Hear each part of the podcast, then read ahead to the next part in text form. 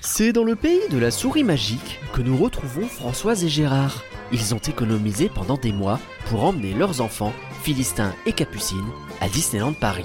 Ah ben c'est vrai qu'on est heureux d'être là, euh, maintenant, euh, qu- qu- quand je vois déjà le parking à 30 euros, euh, j'avais pas anticipé. hein. Heureusement, les désagréments routiers sont vite oubliés une fois franchis les portes du royaume enchanté. Ah bah on a l'impression de retourner en en enfance quoi.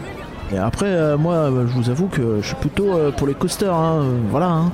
La petite famille souhaite se rendre dans la dernière nouveauté du parc Disneyland, Hyper Espace Mountain. Mais c'est la douche froide pour Philistin. Je suis trop petit, je peux pas y aller. Bah ouais, bah tu vois, fallait la finir ta soupe. Mais les larmes sont vite oubliées dans la fameuse boutique, le lieu de toutes les négociations. Mais moi, je veux les oreilles de Minnie. Mais t'en as déjà à la maison. Mais j'ai pas celle-là. Eh, écoute, euh, hein, c'est bon, hein, tout le monde peut pas être Mais, moi- influenceur. mais moi, je veux les collectionner. Pourquoi t'es toujours méchant avec moi Oui, mais si tu, euh, ouais, oh, tu fais comme on peut. Déjà, tu devrais t'estimer heureuse d'être ici, hein. Mais tic et tac sur ses oreilles. Oui, bah tic et tac, euh, tu sais ce que je leur Mais dis, je moi. les aime, tic et tac. les tic et tic et tac du gendarme, là, ça va peut-être aller deux minutes, hein. Mais s'il te plaît, allez, quoi. Bon, euh, d'accord, mais c'est vraiment pour faire plaisir. Oui, t'es le meilleur papa.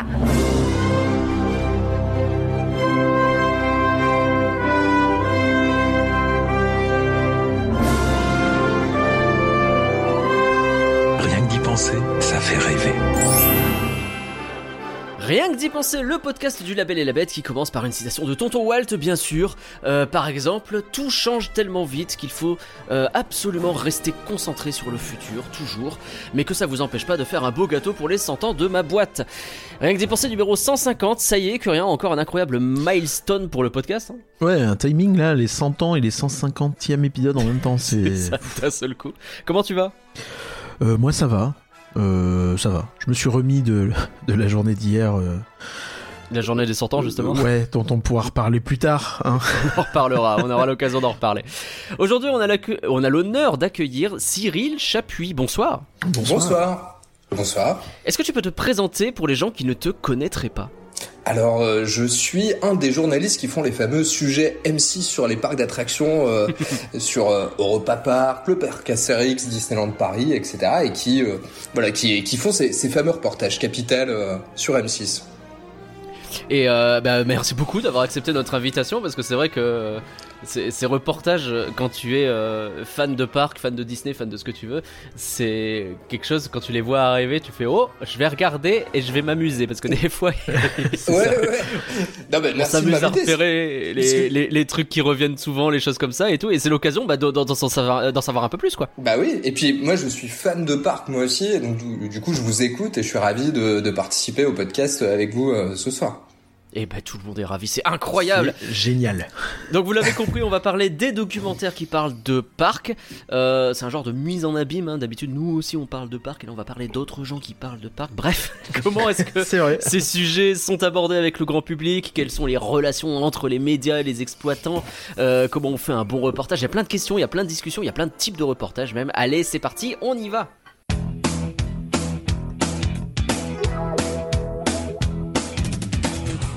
Vous êtes sur un podcast et la bête, ça vous le savez, c'est un label de podcast, mais on fait aussi bah, des lives et des sites web par Il y en a un vendredi de live. Ah. Vendredi, on fait un live sur les 100 ans. Oui, les 100 ans. Les 100 ans de Disney. de- Est-ce qu'ils ont senti bon, les 100 ans? Bref, vous avez toutes les infos sur elabette.com et on a des gens à remercier que rien.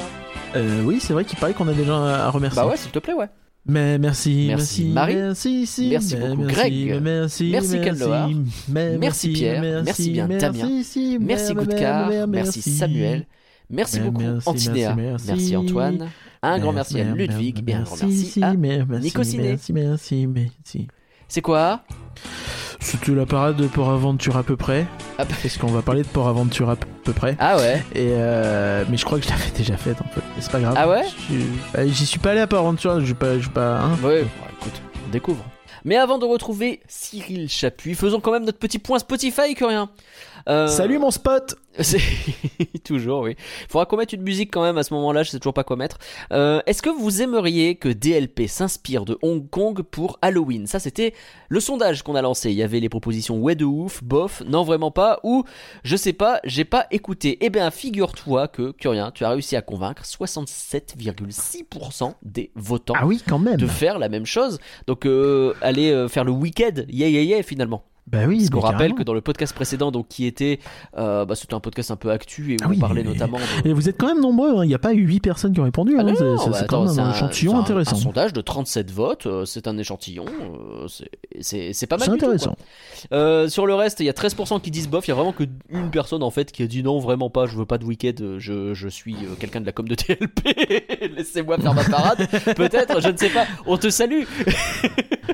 Je sais pas, j'ai pas écouté aussi. Hein. Oui, ouais, bah il y a la proposition pour ceux quand qui n'ont pas hein. écouté. Mais voilà, donc en fait c'est un peu plus si on prend en compte les gens qui ont écouté le podcast, on doit être à euh, c'est quoi, c'est euh, 75% Euh, à près, ouais, même un 80. hein. Donc c'est pas Bah, mal. même un 80, 90, hein, je pense. Donc, les gens sont plutôt chauds pour avoir euh, un petit peu plus de. Je pense qu'en fait il y a juste pas assez de chaud. hein. je pense que c'est juste ça le Bah, problème du oui. Halloween, hein, c'est que elle est bien la parade, on l'a revue, Ouais. mais elle est pas. Ouais. Bref. Ouais, elle est très bien. Ne la changez pas. Mm. Mettez autre chose. Mettez autre Ouais, chose, Merci. sera très très bien. Et revoyez toutes vos décos de A à Z pour faire un truc cohérent, s'il vous plaît. S'il vous plaît, oui. L'autre question qu'on avait, parce qu'il y a le sondage, mais il y a aussi la question Spotify, c'était euh, si vous aussi vous aviez plein de milliards, qu'est-ce que vous feriez à Disneyland Paris? Et c'est quelque chose qu'on va plus faire comme ça d'ailleurs, parce que plein de gens nous ont répondu, bah on a que 200 caractères, donc on peut pas tout mettre. parce que les gens ils voulaient faire des pavés. euh, Peut-être gagner un kebab quiz déjà. Oh, ça va. hein. Qui est disponible sur YouTube euh, pour tous ceux qui veulent des milliards. Je vois bien que tu veux euh, Voilà. te moquer de moi. Mais euh, alors qu'est-ce qu'on a? On a Céline par exemple qui nous dit Céline 12. Tink, qui nous dit qu'elle veut du Star Wars, du indie, plus de Marvel, notamment les Gardiens, des bonnes réhab, des landes immersifs sans licence, des nouveaux restos plus éclectiques et plus encore évidemment hein, le trademark et plus encore. On a Magali qui nous dit bah, tout ce qu'ils font pas Disney en fait, hein, des nouveautés, de l'immersion et de la food au top. Bref, de la qualité De la pour qualité. justifier le prix. Oui, bah faut. on- je trouve que les gens ils demandent beaucoup. De quoi bah Ils demandent beaucoup. bah ouais, ils sont très demandeurs, hein, c'est fou. Bah, avec des milliards, moi aussi je suis demandeur. C'est vrai. Thomas, il veut une fusion de Epcot et de Animal Kingdom et on en fait un troisième parc. Comme ça, on a beaucoup de possibilités niveau thème et utilisation de licence. C'est pas con. hein. Bon, ça, ça rejoint un petit peu ce qu'on a dit euh, sur le côté un peu euh, la nature autour du monde. Hein. Bah bien sûr. Oui, c'est vrai que c'est c'est littéralement ça.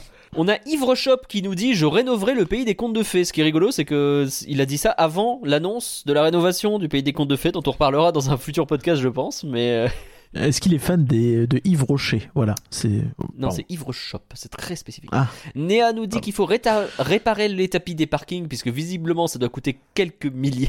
Après, ça va mieux. hein. Oh, il marche mieux maintenant. Ça va mieux. Bon, pas tous, mais euh, c'est mieux. Ça va mieux. Euh, Max Fly qui nous dit je pousserai un max le thème de disco en faisant une énorme réhab sur Space, en déplaçant Buzz à Playland et euh, créer une nouvelle attraction à la place. Euh, et puis après il veut Galaxy's Edge, Tron et Pandora au studio.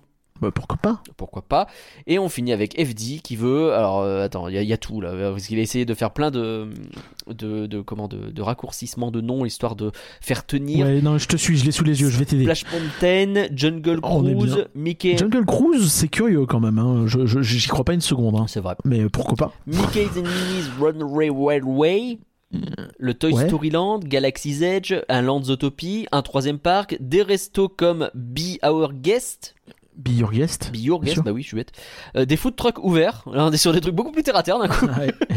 Euh, le retour des musiciens dans les rues, ce que j'ai vu aussi Bah revenir oui. pas mal de fois dans les commentaires d'ailleurs. Euh, plus de persos dans les rues aussi, et non, je blague en fait, je veux juste des toilettes. Ça semble nécessaire aussi. Hein. J'aime bien la chute. Voilà, vous avez plein d'idées finalement, donc voilà, le... si on nous écoute dans un RER A, eh ben vous savez quoi faire. Oui, puis il y a des gens qui veulent remplacer le Temple du Péril par Indiana Jones Adventure aussi. Ça tombe bien, moi aussi. C'est fou ça. Il y a Max qui Eh. veut pas. Oui, mais euh, si, je pense qu'il veut quand même. Hein, même, je pense que même. Si, si, il me semble justement qu'on en a parlé. Il a dit oui, je signe quand même. Quand même.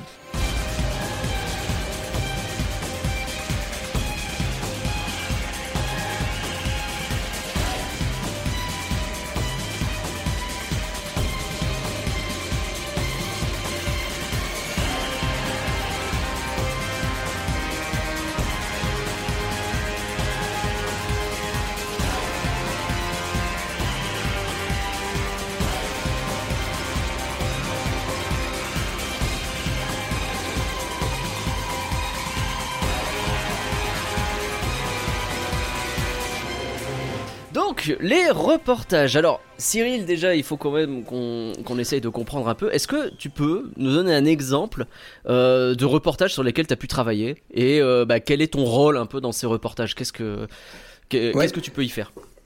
Bah, alors par exemple, j'ai fait euh, comme reportage, j'ai fait euh, un, un sujet par exemple sur Halloween dans les parcs d'attractions pour Capital sur M6, donc euh, Ah, je me souviens. sur voilà où on, Oui. on allait à Astérix euh, et à Nigloland. J'ai fait euh, un reportage sur euh, l'ouverture de Rulantica aussi, qui est également passé Ouais. sur M6, euh, sur l'inauguration, les travaux, comment ce parc fonctionne. J'ai fait aussi un sujet sur les petits parcs, par exemple encore une fois sur Capital 90 minutes sur les sur le, le parc Spirou, mais aussi des parcs plus petits, toute cette galaxie, les 200 petits parcs en France. C'est dans celui-ci où vous aviez parlé de Frépertuis notamment? Frépertuis, c'était c'était pas moi qui l'ai fait, Ah, qui, l'avait fait. C'était un reportage précédent. Ok. ok. Non, non. euh, euh, là, on avait Spirou, on avait un parc dans le nord qui s'appelle le Fleury, euh, et, et on avait également le parc Astérix. Et euh, je suis, j'oublie le quatrième. Euh, euh, ça c'est qu'il y en a peu. 200, donc là, je peux essayer de les citer. J'ai fait, pas mal de, sujets sur, j'ai fait pas mal de sujets sur les Bagatelle. Et, et, et voilà. Non, non, non, non. Aïe, aïe, aïe. Euh, Asté- non, le parc du Petit Prince. Pardon. Ah, mais oui, parc oui, oui, Petit celui euh, vers Strasbourg, euh, ouais. Exactement, qui est tenu par les gens qui ont, euh, vous savez, la, la montgolfière du parc André Citroën, euh, les gens qui ont les ballons, là, ces fameux ballons euh, euh, qui sont attachés à un câble aussi à Disneyland Paris. Oui, oui, le panorama magique, ballon, tout ça euh, là, ouais. Exactement, bah voilà, ce sont euh, ces gens-là qui, qui ont le parc du Petit Prince, donc il y a tout un Ah ouais. business derrière qui repose sur le ballon, c'est assez rigolo. Et donc mon rôle dans ces euh, dans ces reportages, c'est-à-dire que je réalise les reportages, c'est-à-dire que euh, je vais en tournage euh, et ensuite c'est moi qui écris le commentaire, qui qui fait la voix M6 euh, sur les reportages, etc. euh, Ah, jusque donc il y a voilà, ta début voix, la, la fin. fameuse. euh, Exactement. Avec la fameuse. int- Est-ce que je peux déjà, pardon, faire une digression Est-ce qu'il y a une école de l'intonation journalistique? Est-ce qu'il y a. Oui, Bien sûr. J'imagine qu'il y a tout un, un truc très spécifique pour faire ça. Ah ouais, ouais, moi j'ai eu un coach. Alors c'était pas quand je travaillais sur M6, mais quand je travaillais sur Canal euh, euh, dans une émission qui s'appelait Le Tube, euh, qui était une émission média de, de Canal Bien sûr. Et, euh, et donc euh, j'avais eu un coach qui s'appelait Lorenzo et qui m'a qui m'a appris à, à poser ma voix. Il y a une, cer- une certaine façon de respirer, une certaine façon Mm. d'affirmer les choses et tout. Et après le ton capital, c'est encore quelque chose euh, quelque chose d'autre. Le ton capital, ça date euh, ça, ça ça a plus de 30 ans. Hein, euh, C'est vrai. presque aussi vieux que Disneyland Paris. Et c'est Bah, je regardais euh, Capital, j'étais petit, donc euh, voilà, ouais, ouais. Non, c'est une des plus vieilles émissions de la télé. Il y a ce ton qui va avec. Ensuite, qui a été imité par toutes les autres émissions magazines. Mais Capital était le premier à utiliser ce, ce fameux ton euh, que vous C'est connaissez. le bien. fameux. C'est vrai, euh, oui, voilà. oui. On va mettre une pas pause. ça dans la vie de tous les jours, mais euh, mais voilà, c'est un ton euh, particulier. Tu ne mets pas une un- pause à la fin de ta phrase. Non, je ne hache pas ce que je dis. t'avais On devrait faire tout le euh, podcast comme ça. Combien ça coûte à l'époque qui était en frontal avec Capital un peu, non? Exactement. Ouais. Oui, mais Capital existait avant. Oui, Oh c'était la première émission écho euh, Ouais, ouais, c'est vrai. de l'histoire de la télé. Donc à la fois tu t'occupes de faire les voix off, mais t'as aussi euh, tout ce côté ouais recherche du sujet et aller même euh, participer au tournage. Donc Bah oui, bah faire le tournage, ouais, ouais. En fait, il y a, Mm. y a la, en amont, il faut négocier avec les parcs, euh, Ouais. il faut ré- réfléchir à ce qui est intéressant à filmer, qu'est-ce que ça raconte, etc. Il y a toute une négociation avec les parcs sur ce qu'on peut filmer, ce qu'on ne peut pas filmer, ce que nous on peut filmer, que eux ne veulent pas, Mm. ne veulent pas qu'on filme, ce que eux veulent qu'on filme, mais qui ne nous intéresse pas. Donc il y a toute une négociation euh, qui se joue avant, euh, qui est plus ou moins compliquée euh, en fonction des parcs avec lesquels on, on, on travaille, quoi. Mais, euh, mais voilà, c'est c'est c'est une grosse partie du boulot euh, qui est pas forcément toujours très fun, euh, contrairement au Mm. tournage et tout ça, mais mais qui est, mais qui existe à chaque fois, ouais. Euh, Est-ce on, que- on aura plein de questions sur ces sujets. Ouais, Vas-y on quand même. reviendra pardon. plus tard. Non, on reviendra plus tard dessus. Je, je sais pas. co- Comme tu veux. En, en- en gros, il y, a- il y a deux grosses parties différentes qu'on va aborder dans ce podcast. On a plein de questions à poser à Cyril sur la façon dont ces euh, reportages sont faits et euh, sur les choix, les, les difficultés et tout ça. Mais c'est vrai qu'on voulait aussi faire un petit point, Curien, c'est peut-être l'occasion de Oui, faire un petit vrai. point sur les types de reportages qui existent. Parce qu'en vrai, on parle de documentaires de parcs, de reportages, de choses comme ça. Il y a plein de Mm. façons différentes de parler de ces parcs, quoi. C'est ça, euh, je pense que le plus euh, le plus évident, je pense que le truc qui a le mieux marché ces derniers temps et qui a été même un, presque un fer de lance d'une plateforme, c'est euh, il était une fois les Imagineurs en français, hein, euh, et euh, ça, Imagineering c'est- Story. ouais. Et ça, c'était quelque chose qui a, qui, a, qui a vraiment euh, satisfait tout le monde. Alors c'est intéressant parce que du coup, euh, c'est effectivement c'est quand même un produit qui est piloté par Disney avant tout, même si c'est fait par euh, euh, j'ai Leslie Iwerks, je crois, donc Oui, la, la- c'est la ça, fille ouais. de, de Oscarisé. Ouais. Oui, oui, totalement, oui. Mm. Et, et donc ça, c'est- intéressant parce que tu, tu, tu as un peu un, un historique euh, d'Imagineering euh, à travers les années. euh, ça remonte à euh, avant Disneyland jusqu'à euh, il y a quelques années, quoi, 2020 en gros, par là, Galaxy's Edge, tous ces, toutes ces périodes-là. Et, euh, et ce qui était intéressant dans ce, dans, dans ce truc-là, qui est, je pense, peut-être un des plus honnêtes, euh, si ce n'est le plus honnête dans ce qu'on peut avoir dans la production euh, directe par les parcs, on va dire, Ouais.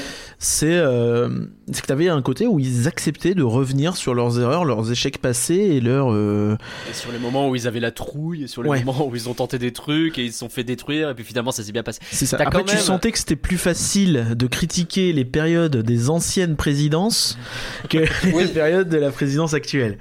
C'était pas le même ton sur Eisner euh, que sur euh, que sur euh, le, le le PDG euh, actuel évidemment. Ouais, ouais. J'étais étonné moi de l'honnêteté, euh, enfin de l'honnêteté, de enfin du des, des aspérités qui qui qui y avait dans euh, dans dans ces docs parce qu'on peut, Ouais. se dire que c'était purement de la promo a priori. C'est un doc Disney Plus sur Oui. les parcs Disney. C'est censé vendre des des entrées dans les parcs. Mais euh, malgré tout, il y avait des aspérités qui rendent ce. Moi, je trouve qu'il est formidable euh, ce ce doc, enfin cette série doc. Ouais. C'est à la fois en termes d'image, de, d'i- qualité des intervenants, la narration. euh, Enfin, il- c'est c'est c'est- moi je l'ai regardé plein de fois. J'ai regardé plusieurs fois, hein, euh, vraiment. euh, On est d'accord, on l'a fait aussi, Oui, c'est Ouais. c'est trop bien. Je pense que Ouais, tu as un travail aussi pour les pour retrouver les, les, les documents d'archives et les, les images d'époque, etc. qui sont qui est assez fou quand même.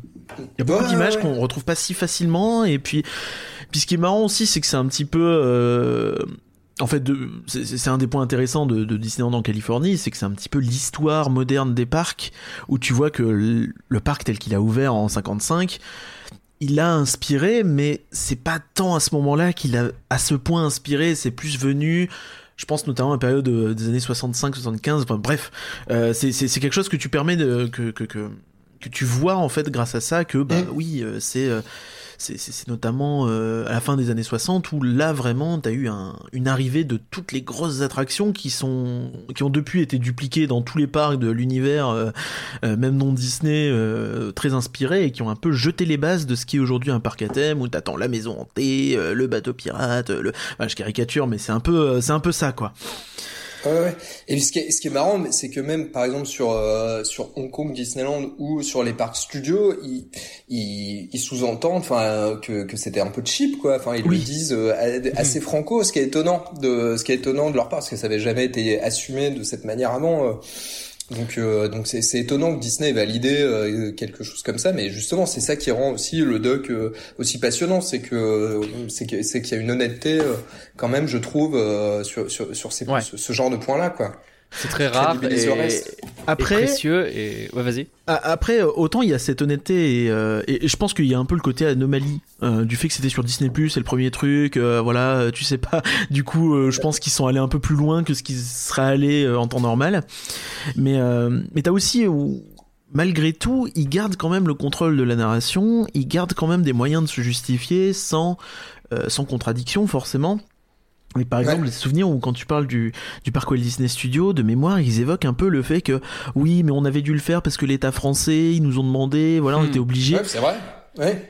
C'est vrai, mais c'est, on sait aussi que bon, euh, depuis la convention, ils l'ont renégocié 27 fois et qu'il est probable qu'il aurait pu, ils auraient pu la renégocier Ouais. à cette époque-là.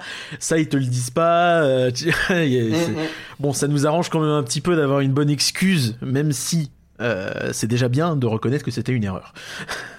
Ouais, Ouais, et puis oui, même- euh, et puis c'est pas, c'était de leur faute. ils Enfin, personne les a obligés à signer cette convention dans ces tout donc, fait. euh, qu'ils assument. euh, non, Et ce qui est, ce qui est, ce qui est, ce qui, ce qui est intéressant aussi là-dessus, c'est le profil de Leslie Iwerks, qui est elle-même en fait euh, la- une fille de d'une Disney Legend, Don Iwerks, et et d'un autre et la petite fille d'un- d'une autre Disney Legend, Hub Oui. Iwerk. Donc, ils Oui, sont des gens fou. qui travaillaient dans l'animation, etc. Donc, en fait, je pense qu'aussi, il, elle a eu cette liberté-là parce qu'elle faisait partie un peu de, du sérail famille. et de la famille entre guillemets. Ouais, ouais. Je pense aussi, ouais, c'est c'est- c'est vraiment une Mm. anomalie ce truc. Ouais, ouais. Et, et, et- et effectivement, parce que bah, on commence du coup à, à faire un peu le- la cartographie des, des types de documentaires et de reportages qui existent. Et quand on regarde, donc déjà, on peut placer en deux parties. Ça, c'est la partie les parcs qui parlent d'eux-mêmes, même si Disney, bon, c'est une Mm. grosse entreprise qui parle d'elle-même. Enfin, on est un peu là-dedans. Versus ce qui est euh, plus produit par des médias ou des amateurs. Ouais. Et c'est vrai que là, on commence avec notre premier exemple de euh, reportage produit par bah, le- le- l'exploitant lui-même euh, de, de parc, qui est pour le coup très honnête, très équilibré, avec Mm. bon, euh, petits, petits bémols à mettre, et qui en plus est d'excellente qualité. Donc si, si Mm. c'était tout le temps comme ça, ça serait incroyable. Oui, Ouais, c'est ouais. ça. Non, mais, je pense- ouais, ouais. Vas-y, vas-y. Non, non, mais enfin, je voulais, je voulais dire sur Disney, il y a, y a- le rapport entre Disney et la télévision euh, et les documentaires entourant Disney, ça, ça remonte avant même la création, l'ouverture de Disneyland, de, Eh oui, de Disneyland en Californie, puisque ça a fait l'objet d'une émission euh, hebdomadaire, je crois, où toutes les semaines Walt Disney lui-même faisait la promo sur ABC, euh, qui, est, qui était à l'époque la plus grande chaîne de télé américaine, du futur parc, etc. Donc, faut imaginer le club Dorothée, mais euh, c'est pas Dorothée, c'est euh, Walt Disney qui fait la pub du futur parc Walt Disney, euh, c'est- parc Disneyland qui va ouvrir, quoi. Et donc, ils sont nés là-dedans. Ouais, Et en plus, c'est comme ça qu'il a réussi à le financer, son Disneyland. C'est ça qui est Eh assez oui. fou. C'est que c'est un peu comme si, euh, toi, demain, euh, tu décidais de faire ton parc et tu dis, bah, je vous fais un capital toutes les semaines sur oui, le parc en question. Enfin, on se rend, ça n'aurait aucun sens aujourd'hui, quoi. Mais On c'est- imagine ouais, pas ça, quoi. Mais c'était une Ah. idée, c'était une idée assez géniale euh, à l'époque, je trouve, euh, de la part de Walt Disney de faire ça. Et c'est, et c'est à cause de ça qu'il y a eu cette, cette fameuse cohue le premier jour d'ouverture de Disneyland. C'est, c'est-à-dire que c'était blindé. Tous les Américains avaient vu ça à la télé, avaient Ça faisait des années qu'il venir voir, disait le truc, le gars. Donc, Alors que sans ça, euh, sans ça, ça aurait été un obscur euh, truc, euh, parc d'attractions que, enfin, c'est, c'est- il le doit de la naissance de Disneyland. euh, Enfin, ça, ça vient de la télévision dès le départ, quoi. Ils, et ils ont jamais lâché ce rapport-là. c'est- ils ont un rapport très intéressant avec ça. Non, bah c'est oui, comme c'est ça qu'à pareil. Paris, on a euh, Jean-Pierre Foucault qui fait l'ouverture euh, Bah, déjà, en déjà- 1992. Déjà, à Disneyland, il l'avait fait, l'ouverture. euh, T'as, t'as tous ces histoires. Jean-Pierre Foucault, c'est C'était sûr en Non, je ne crois pas. Non, mais ils avaient, ils avaient, c'était déjà un gros dispositif à l'ouverture de Disneyland, le jeu En d'histoire en direct, ouais. question. euh, euh, à l'époque, on est en 55, quoi. Mondo Et t'avais euh, t'avais justement tout ce côté ouais bon là-bas a priori c'est un peu la merde on va peut-être filmer ailleurs tout de suite euh, des trucs comme ça euh, c'est Ouais, assez ouais, fou On le quoi voyait, à moi, je crois qu'il y a des, il y a des images où on voit euh, Walt Disney qui gueule à moitié sur les, euh, sur les cadreurs parce qu'il se prend le micro dans les pattes, etc. C'était, c'est mal calé, etc. Mais c'était en direct. euh, c'est vrai que les, les gens du coup ont vécu en direct l'ouverture de, de Disneyland à la C'est télé, comme en France ensuite on a vécu l'ouverture avec la, la fameuse émission de Jean-Pierre Foucault et tout. Mais les, les, les Américains encore aujourd'hui, si vous regardez euh, Good Morning America, qui est la matinale euh, de ABC, aux. États-Unis, c'est l'équivalent du journal de 20 heures pour nous euh, en France, puisque aux États-Unis, on regarde beaucoup plus la télé le matin. Et le, le matin, dans cette émission-là, euh, et il y a très très très souvent des directs à Disney World, à Orlando, pour un oui ou pour un non. Ils vont tester la nouvelle attraction, ils vont dire qu'il y a eu un ouragan, dès qu'il y a le moindre ouragan, euh, c'est un breaking news chez eux. Et donc c'est parce que ABC appartient à Disney. Il y a toujours cette relation un peu un peu étrange, comme si Disney était une sorte de plateau de télé, de de, de choses très très très très très liées à ça. Donc il y a, il y a vraiment quelque chose d'assez profond dans le rapport entre Disneyland et, et la télé. mais même là euh, même là dans le dans l'actualité euh, on a eu je crois la semaine dernière encore euh, des images du land Frozen à Hong Kong sont arrivées par euh, ABC euh, qui a Mmh. diffusé un clip machin parce que et là tu dis que quand même c'est des images Mmh. d'un land à Hong Kong et les gars ils t'ont fait le truc ils te l'ont monté ils t'ont préparé pour ABC ah, ok c'est la chaîne maison mais quand même Ouais. Oui, c'est comme si sur TF1 aux 20h on avait euh, on avait des images de- dans un parc euh, étranger d'une obscure attraction qui ne concerne pas les Français directement, etc. Donc là, il y a vraiment le lien Chelou, quoi. Disney et DC. Ouais, c'est chelou. Ouais, ouais. Mais ça, mais c'est rigolo à la fois. Oui. C'est sympa de voir. Bien sûr. ça. Mm. Bien sûr.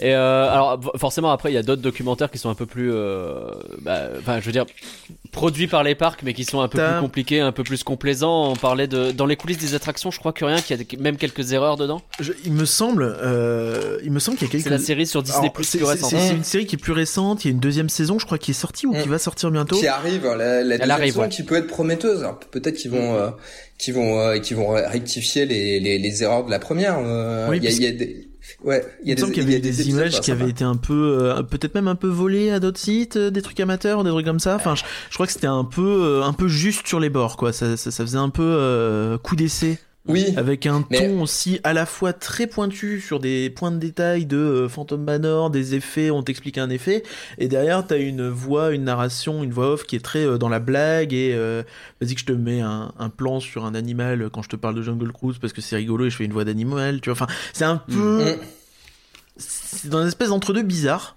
Après, c'est pas mm. inintéressant, mais c'est. Ouais. vous voyez, vous avez déjà vu sur Netflix The Movies That Made Us? Euh, J'en ai regardé quelques-uns. Ouais. J'avais regardé The Toys That Made Us aussi. Euh, notamment, ouais, bah, c'est ça. Bah, c'est les mêmes, euh, c'est les mêmes réals, etc. Et en fait, ils ont essayé de calquer ce ton un peu décalé qu'ils ont sur les mm. les films et les jouets et tout. Et d'ailleurs, c'est super. Enfin, sur Netflix, c'est très sympa les jouets, les films et tout. Ils ont essayé d'avoir. L'épisode sur Lego est vraiment très cool, par exemple. Ouais, ouais, ouais, ouais, c'est super. Ils sont super forts. C'est, mais je pense que du coup, le fait de calquer cette espèce de, d'exercice un peu impertinent où ils font les, ils font les docs sans spécialement être payés par, enfin quand ils font Retour vers le futur, c'est pas les mecs de Retour vers le futur qui les payent pour faire un doc là-dessus quoi. Et là ils se ben retrouvent à faire Disney et je pense qu'ils ont pas pu, euh, ils ont pas pu avoir le, voilà le, la liberté qu'ils avaient sur les autres sujets. Peut-être qu'ils ont été un peu. C'est pas facile d'être impertinent quand tu dois être validé par la direction quoi. Alors peut-être que la deuxième saison va se rattraper. Il y a des, je, je crois qu'il y a Enfin, j'avais j'avais regardé un peu la, liste des épisodes. Il y a des trucs qu'on l'air. Il y a Big Thunder, il y a la bouffe, il y a il y a pas mal de sujets ouais. effectivement. sujet intéressant ça.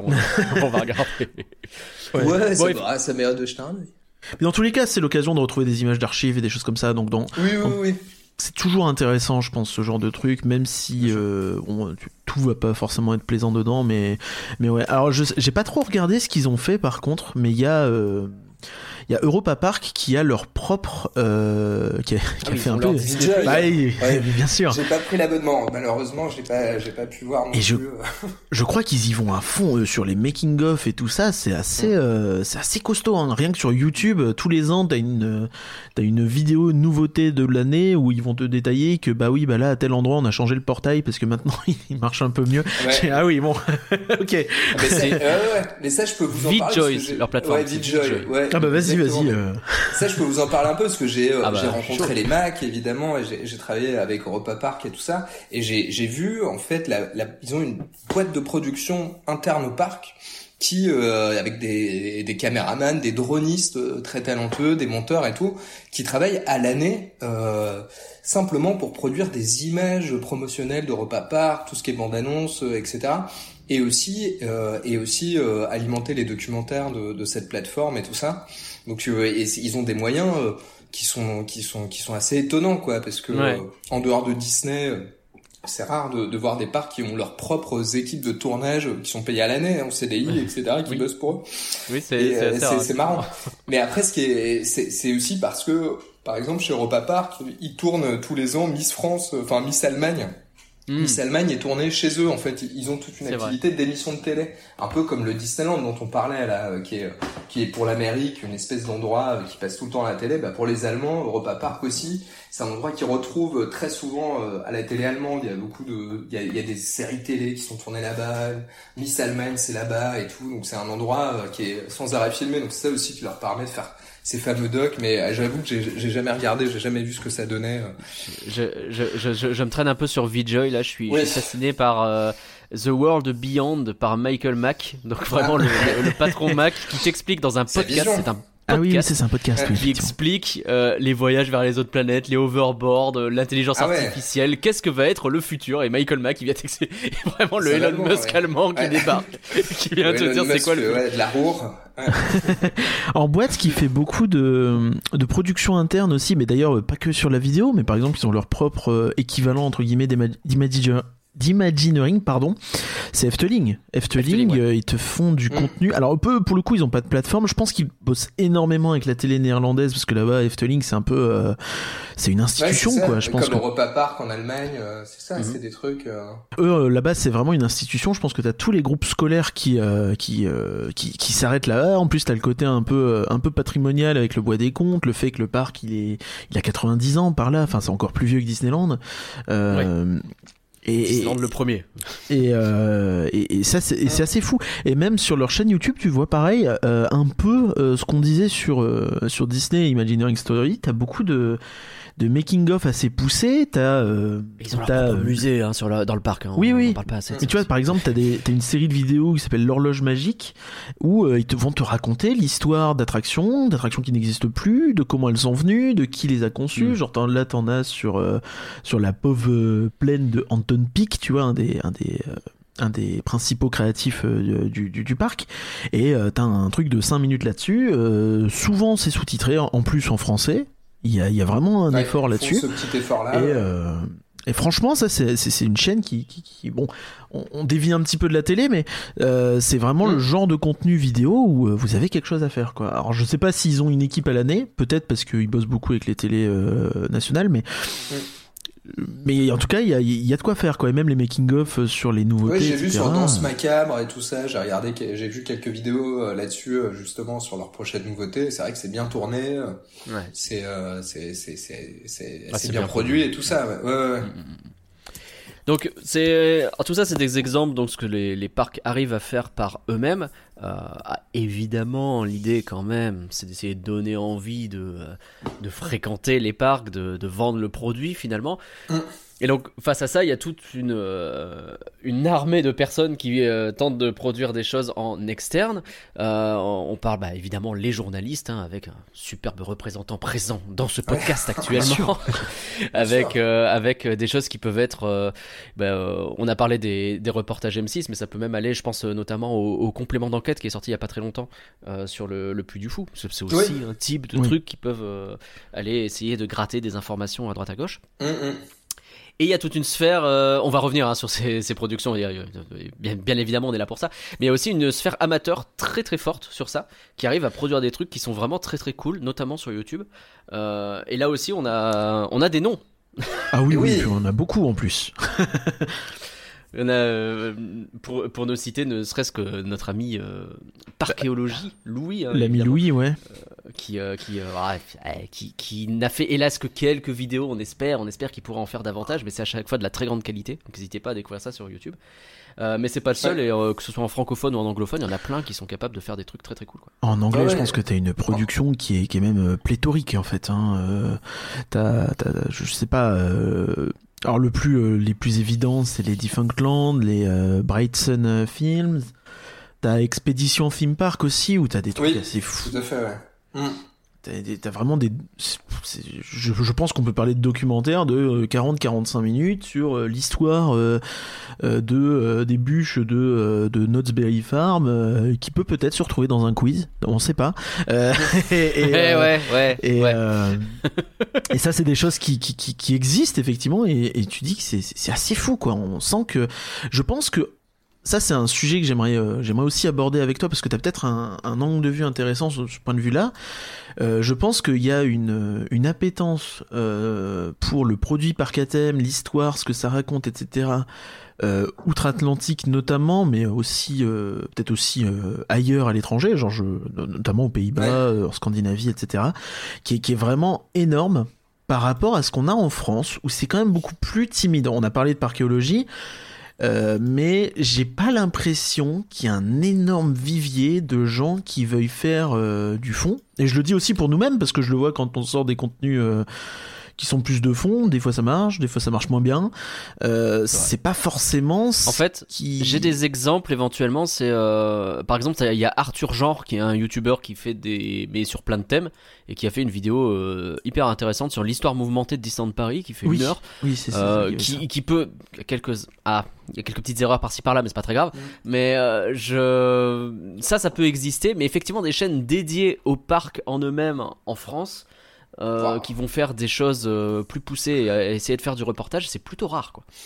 Oui, après, alors, les, les, les chaînes, les youtubeurs francophones sont pas forcément, euh, en effet, en dehors de parchéologie, et etc., sur ce, sur ce créneau-là par rapport aux Américains et tout. Après, je pense qu'on n'est pas au même niveau de, de, d'intérêt des parcs euh, en France Non. et aux. États-Unis. C'est-à-dire que nous, il faut se rappeler qu'avant euh, l'arrivée de Disneyland Paris en 1992, c'est une, culture qu'on avait très peu, même si on peut parler des fêtes foraines, des, des, des différents, euh, des, des différentes foires dont, parc, par- dont parle parchéologie euh, avant ça, etc. Mm. Mais on est rentré dans le monde des parcs en 1992 avec l'arrivée de Disneyland et tout et en fait bah, c'est pas c'est pas si vieux que ça alors que qu'aux États-Unis il y a une il y a une histoire beaucoup plus riche ils sont ils sont beaucoup plus acclimatés ils ont déjà ils ont un Bien nombre sûr. de parcs comme qui ont qui ont fait faillite qui ont fermé des histoires incroyables comme le fameux parc Action Park euh, Bien qui fait sûr. l'objet d'un d'un doc sur HBO là euh, le parc aquatique tellement dangereux euh, qui qui s'est attiré des procès en pagaille et des morts etc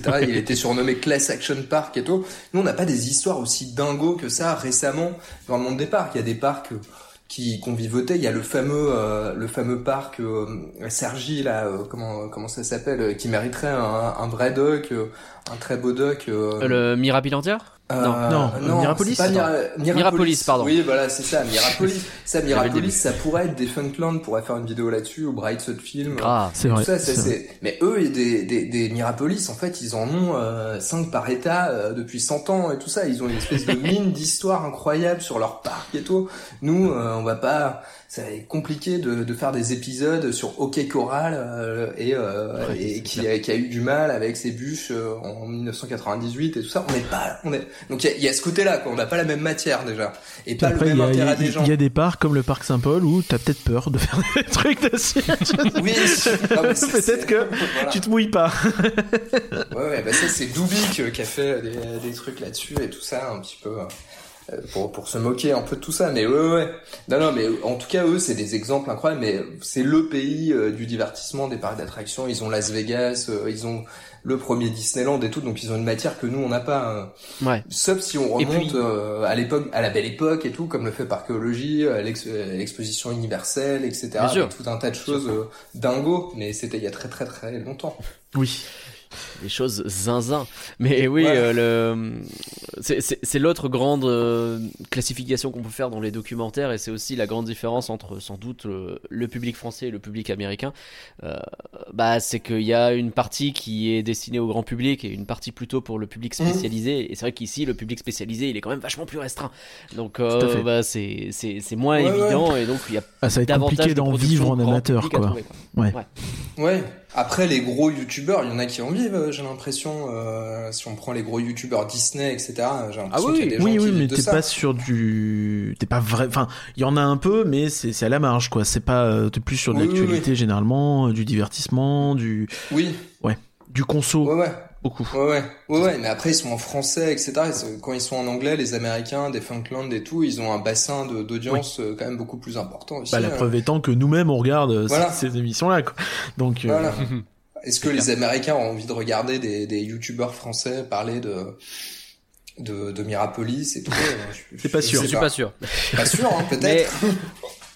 Cela, cela dit, c'est, ça dénote aussi bah, de, de l'évolution, et là on va commencer petit à petit à rattacher avec ce que tu fais, euh, l'évolution qui, euh, qui a pu y avoir ces, ces dernières années sur le, bah, le public français. Euh, Ah. on, revoyait des, des morceaux de... Je vous ai envoyé un, un extrait de documentaire de Capital qui datait de... 98. de Space Mountain en 98. Et c'est vrai qu'à l'époque, euh, c'est- une époque où le français avait tendance à dire euh, un Space Mountain plutôt qu'un montagne russe, euh, Mm. ou un tonnerre de Zeus éventuellement. Et ça dit un peu ça, ça, ça dit beaucoup de choses de bah, ce retard qu'on avait sur la culture park, la culture coaster en particulier, euh, qui, qui commence peut-être aujourd'hui à évoluer un petit peu. Parce que, à mon avis, si tu regardes les docs d'il y a 20 ans, euh, d'il y a 25 ans, par rapport aux docs qui sortent aujourd'hui, et je parle de docs qui sortent véritablement à la télé, un peu destinés au grand Ah oui, public. oui, on peut se permettre. véritablement de- que l'écart il est gigantesque quoi. Oui, oui, oui. Non, mais absolument. Mais moi, je me souviens de mes parents, etc. et quand ils nous emmenaient dans les dans les parcs dans les années 90, pour eux, euh, enfin, ils y connaissaient, enfin, ils y connaissaient rien, ça les intéressait pas. Mm. C'était une espèce de découverte. J'imagine que vous aussi, à l'époque, quand vous étiez môme, c'était, euh, c'était. Et maintenant, donc c'est, ça va être à notre tour d'emmener nos propres mômes dans les parcs. On n'a pas la même démarche quand on les amène que nos parents pour qui c'était à moitié la corvée, ils avaient eu trois pubs Oui. et ils disaient bon allez vas-y on va l'emmener à Disneyland. Nous on est allé à Disneyland étant gamin, donc on n'a pas la même, euh, on n'a pas la, la- la- le même attachement et, et la même démarche quand on va dans les parcs d'attractions. Et puis il y a de plus en plus d'adultes qui vont dans les parcs et tout. Avant c'était un peu un truc, euh, un peu de weirdo, euh, les adultes qui vont dans les parcs et tout, jusqu'à il y a pas si longtemps que ça. C'était assez Mais bien mal sûr. vu, etc. Là maintenant ça, ça allait beaucoup moins. Les parcs ciblent les jeunes adultes, les adultes, etc. Donc ça, ça évolue euh, vraiment beaucoup. C'est aussi un angle parfois d'ailleurs de documentaire grand public où t'as les euh, ces fans adultes de Disneyland qui sont-ils? Ah oui, le fameux. Oui. Je m'en souviens de celui-là. Euh, On a eu c'était, droit euh, à C'était pas avec- M6 euh, de mémoire. C'est Mais pas, du bruit. c'est pas moi qui l'ai fait celui-là. Je, euh, je décline toute responsabilité. Je Tu as bien le raison. fameux, il avait Euh, fait un peu scandale celui-là. Euh, Mais après, il a, Un en petit plus, peu, il ouais. était tombé sur euh, une saison qui a elle-même fait scandale, donc c'était vraiment un timing incroyable. Euh, Début 2020, en plus, bon voilà, vraiment le, le, tu- Le- tu- ouais, ouais. le cumul de Le tout. timing était pas terrible. C'était avec Mais, les euh, tatouages et non, tout ça, je- un justement, peu moi, interdit ce que- avec les gens qui se faisaient tu- tatouer et tout ça, c'était ça, euh, non Euh, Je crois que je l'avais vu euh, de mémoire, je pourrais essayer de me rappeler. Je crois de- que c'était un film, 7 à 8 euh, ou un Ah, truc 7 comme ça. 8. Ok. et euh, ou peut-être un 50 minutes inside un truc comme ça mais je enfin dans cette idée là et euh, et ouais il y avait vraiment la volonté un peu de chercher euh, le fan euh, le fan un peu hardcore euh, qui va être ému Mm. parce que c'est euh, c'était le début de la saison Frozen 2 euh, à Disneyland Mm. Paris euh, qui en plus franchement c'était un truc qui était vraiment pas terrible donc euh, vraiment c'était c'était très laborieux et euh, le, le, le documentaire partait un petit peu dans le dans le euh, peut-être méprisant ou condescendant condescendant voilà Ouais, ouais, descendant, je, ouais, non, mais je vois, ouais. Mais c'est un- c'est une mentalité un peu de boomer. hein, Je Oui. trouve, Ah euh, bah ça, oui, je coup. pense qu'on peut le dire effectivement. Oui, oui. Tu sens que c'est un peu le public que ça vise, hein, de toute façon, euh, quand tu vois, euh, tu vois le lancement, euh, ah, ces, ces enfants euh, qui, enfin, ces, euh, ces grands enfants qui qui n'ont pas continuent, grandi, euh, ouais. voilà, et tu te dis, bon, ok, ok, ça, Ouais, ça annonce ouais, euh, ouais, pas grand chose de C'est des positif. gens, ouais, qui n'étaient pas, qui, qui, oui, oui, mais il y a toujours un étonnement. Alors, dans le reportage que je fais, euh, que, que- qui va passer dimanche, on a un fan hardcore d'Europa Park. Donc ça Ouais. doit vous paraître, vous paraître particulièrement exotique, mais il y en a un euh, qui est vraiment, vraiment très fan et qu'on suit, euh, qu'on voit et qui, qui passe euh, trois semaines d'affilée à Europa Park. Donc Oh c'est euh, là pour le coup, c'est un peu oh la vache quand même. Mais, Oui, non, mais- tout à fait, bien sûr. Je me permets de la vache. voilà. Mais je ne veux pas me moquer, je ne me moque Non, à non. aucun moment de, de cette personne, etc. Et, et je me sers de, de, de, de sa démarche pour, pour, pour euh, illustrer en fait la volonté qu'ont euh, et Port Aventura et Europa Park et Disneyland Paris, qui sont les trois gros resorts en fait avec beaucoup d'hôtels en Europe, de prolonger les voyages euh, des, des, des visiteurs parce qu'ils ils essayent d'imiter en fait ce qui se fait à Orlando, euh, de, de faire en sorte que les gens passent des vacances de deux trois Oui. jours pour l'instant parce qu'on n'est pas encore euh, à Orlando, mais le but c'est de prolonger les vacances. Donc, lui il le fait à l'extrême. Je le je le mets dans le sujet, mais je n'ai pas un ton euh, moqueur comme euh, comme comme bon, ce serait très facile de l'avoir justement en fait. euh, Bien sûr. euh, je trouve qu'il faut faire attention, euh, enfin faut faire attention, à, faut faire attention à ça quoi. C'est c'est à côté de la plaque je trouve et puis surtout, euh, enfin quand on voit que soit il y, a- il y a eu plus de 60 millions de tickets euh, dans les parcs d'attractions qui ont été vendus euh, cette année en 2023, c'est-à-dire autant que de Français quasiment. Donc Ouais. je pense que les téléspectateurs ne sont pas tellement dans le mood de se moquer des gens qui vont dans les parcs d'attractions, mais au contraire de Oui. s'y intéresser, etc. Quoi. Je pense que c'est assez à contre-temps de voilà d'être moqueur comme ça. Je suis très d'accord avec vous. De toute façon, c'était, euh, C'est un peu old school. C'est un sujet Ouais. qui était venu quand euh, Disneyland Paris nous avait présenté la nouvelle gamme de pass annuel. Euh, ils avaient un peu insinué que les gens qui ne les intéressaient plus en tant que pass annuel, c'était les gens qui allaient aller euh, au parc 6, 8, 10 fois dans l'année en gros. hein. Et euh, que justement la hausse de prix, ça permettait, enfin, c'était leur objectif à eux, c'était de vraiment viser le public qui va y aller 50, 60, 80, 100 fois dans l'année, quoi. Ce qui est un vrai public qui Ah oui, existe. il y a qu'on a tendance qui à nous Ouais, ouais. même nous-mêmes on le fait pas mais ouais. ce public existe vraiment et il existe au point d'être une cible Mm. identifiée par les parcs et euh, qui, qui vont quand même chercher à atteindre quoi Mm. et, euh, et ça c'est- donc comme quoi c'est une vraie euh, c'est un- une vraie partie du public qui est peut-être euh, qui est peut-être restreinte hein, probablement même mais, Mais qui euh, rapporte. mais qui est là qui peut rapporter. Ouais, ouais. Bah c'est par, à Port-Aventura, par exemple, ils ont une politique tarifaire sur les hôtels et les séjours qui est extrêmement basse. C'est-à-dire que ça coûte vraiment trois fois moins cher que Disneyland Paris. On peut aller à, à Port-Aventura pour le prix d'un week-end à Disneyland Paris, on se paye l'avion, l'hôtel, la bouffe, etc. Et, euh, et on va à Port-Aventura pour plus longtemps qu'à Disney, qui est pourtant à côté de chez nous. Mais une fois, le, leur but, c'est de faire en sorte qu'on reste évidemment le plus longtemps possible dans le parc, et ensuite ils se rattrapent très classiquement sur euh, la bouffe, les souvenirs, etc. Et le, leur but, c'est de nous attirer dans, dans, dans, leur petit écosystème fermé, de on mange à l'hôtel, on, on, mange dans le parc, on achète des souvenirs, on dort chez eux, etc. Donc, euh, donc ouais, ouais, c'est le, le but. Il y a vraiment quelque chose comme ça dans les gros parcs, hein, de, de vouloir vraiment se transformer en resort et, et de et d'imiter Orlando, quoi. Mais bon, encore euh, faut-il qu'ils aient qu'ils aient l'offre pour euh, nous donner envie de rester aussi longtemps, parce que ce le, le monsieur qu'on suit qui passe trois semaines à Europa Park, il a l'air de bien s'amuser, mais moi je pourrais pas passer trois semaines là-bas. Alors que c'est compliqué. À Orlando, à Orlando, je pourrais à Orlando, passer il y a moyen. je pense, euh, sans, m'ennuyer largement, quoi. Ah oui, je pense Mm. aussi. Voilà. Après, c'est- c'est- Après, c'est aussi très personnel. Hein. Enfin, on pourrait dire que ça fait 30 ans Exactement. qu'on va à Disneyland Paris, qu'il n'y a peut-être pas tant que ça qui change. Et, Non, mais euh, on y retourne. C'est Et, ça, euh, c'est vrai. Et lui dit, il y a des gens qui vont à la plage, tous- qui prennent un camping au bord de la plage, qui vont à la plage tous les jours. Bah c'est pareil, moi je vais à Europa Park tous les jours. C'est vrai, que c'est la vrai. plage, Non, mais hein. c'est tout à fait vrai, hein. C'est pareil. Et, hein. euh, Bah oui. et ça vaut pour plein de choses. Hein. sur les gens qui Aujourd'hui, euh, vont en vacances toujours au même endroit et ils ont sans doute raison de s'amuser de cette façon. Enfin, c'est- une réflexion qu'on peut avoir sur plein de choses. Sur plein de choses, les gens qui jouent au même jeu vidéo euh, pendant s- 10 ans, et il y en a combien? Il y en a, c'est un, un nombre colossal de gens qui font Je ça. m'attendais à tout sauf à une référence à League of Legends ce soir. Non, mais. League of Legends, World of Warcraft, tout ce que tu veux, tu vois. T'as as énormément sûr. de jeux vidéo, euh, les gens ils jouent. euh, D'ailleurs, c'est pareil, c'est un angle de l'industrie qui est de viser euh, à faire des jeux comme ça auxquels les gens reviennent tout le temps. Donc, Mhm. comme quoi, c'est- vraiment un, un sujet. Et d'ailleurs, je trouve qu'il y a beaucoup de ponts à faire entre les jeux vidéo et les parcs. Faudra qu'on fasse un podcast là-dessus un jour. On en avait parlé il y a quelques Ah années. bah, oui, je suis toujours très chaud. Et euh, ouais, donc ça c'est hyper intéressant aussi. Euh, on a parlé du fait que justement il y a euh, l'arrivée des parcs en France, on pourrait un peu la corréler effectivement à l'arrivée de Disneyland Paris où t'as eu un peu en même temps beaucoup de d'investissements pour lancer plein de trucs, Mirapolis, Futuroscope, Astérix, euh, Big Bang Schtroumpf, euh, enfin un nombre colossal de Ouais, parcs. il y en a peu qui sont encore debout euh, aujourd'hui, mais Oui, tout à fait. Et, et ceux qui sont y encore avait la debout. toison à- la toison d'or à Dijon. Je suis dijonnais et quand j'étais gamin, il y avait la toison d'or qui est un parc d'attractions Oui.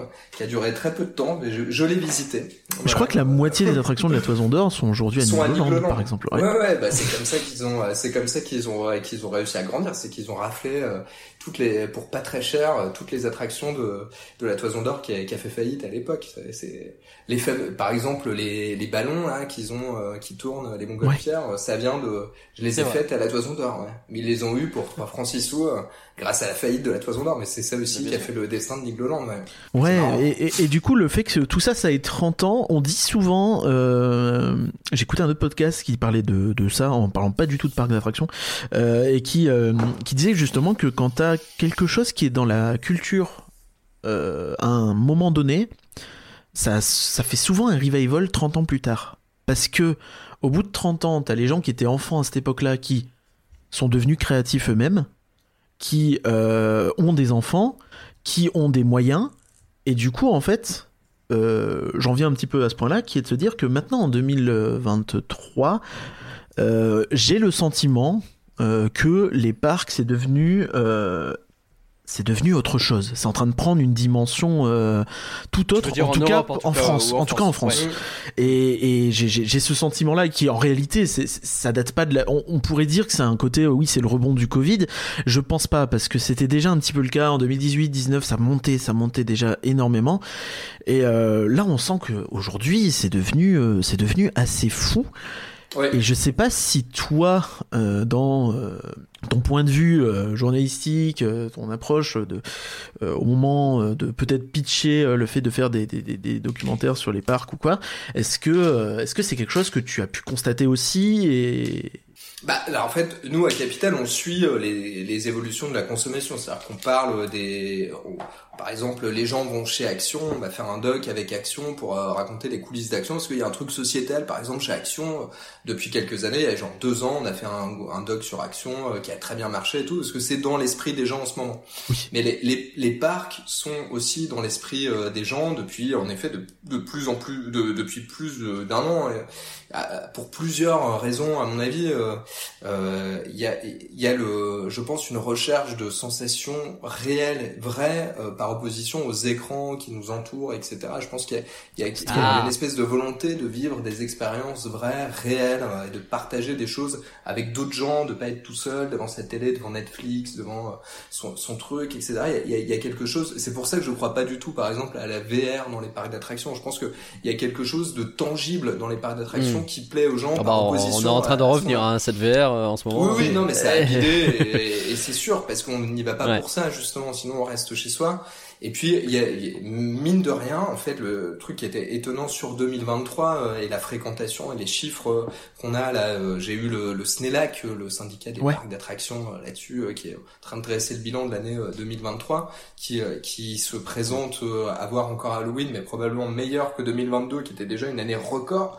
On est vraiment sur hein. des, sur des années historiques. Ouais, ouais, ouais. De toute façon, on a Et- vu et- les annonces de records d'affluence euh, dans. Enfin, je sais pas, il y a Astérix, euh, un parc sur deux. Nigloland, euh, Voilà. partout. Enfin, Après enfin, ceux qu'on a ceux qu'on n'a pas entendus sans doute ont, ont baissé et tout ça on entend toujours Oui. les gagnants tout le monde c'est comme à la télé hein, les audiences c'est, toujours euh, euh, ou à la radio si vous écoutez la radio le matin à chaque fois qu'il y a des audiences tout le monde on a l'impression que tout le monde a gagné donc Oui. bon, faut un peu se méfier de ça quand même mais euh, mais oui oui il y a non, non, c'est vrai que, euh, que, je, pense qu'il y a pas il y a, y a certains Français qui n'ont plus les moyens de faire des, des vacances justement à la mer etc ça coûte une blinde euh, pour pas grand chose parfois et qui vont multiplier des petits séjours dans des parcs et tout ça. Et c'est parfait pour les parcs qui cherchent justement à développer leur euh, leur leur business du court séjour etc avec les gens qui passent une nuit dans l'hôtel du parc et tout. Il y a aussi quelque chose comme ça qui c'est c'est étonnant parce qu'avec l'inflation on aurait pu se dire que les gens dépensent moins dans les parcs. En fait ils ont dépensé plus.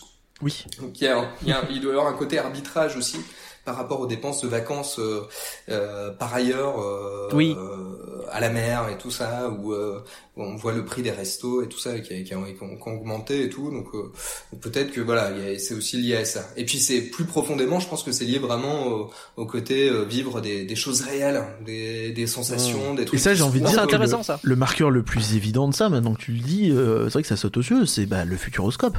Le futuroscope qui est en train, euh, Et autant oui, que oui, possible, de dégager son image de parc à écran. euh, Oui, oui.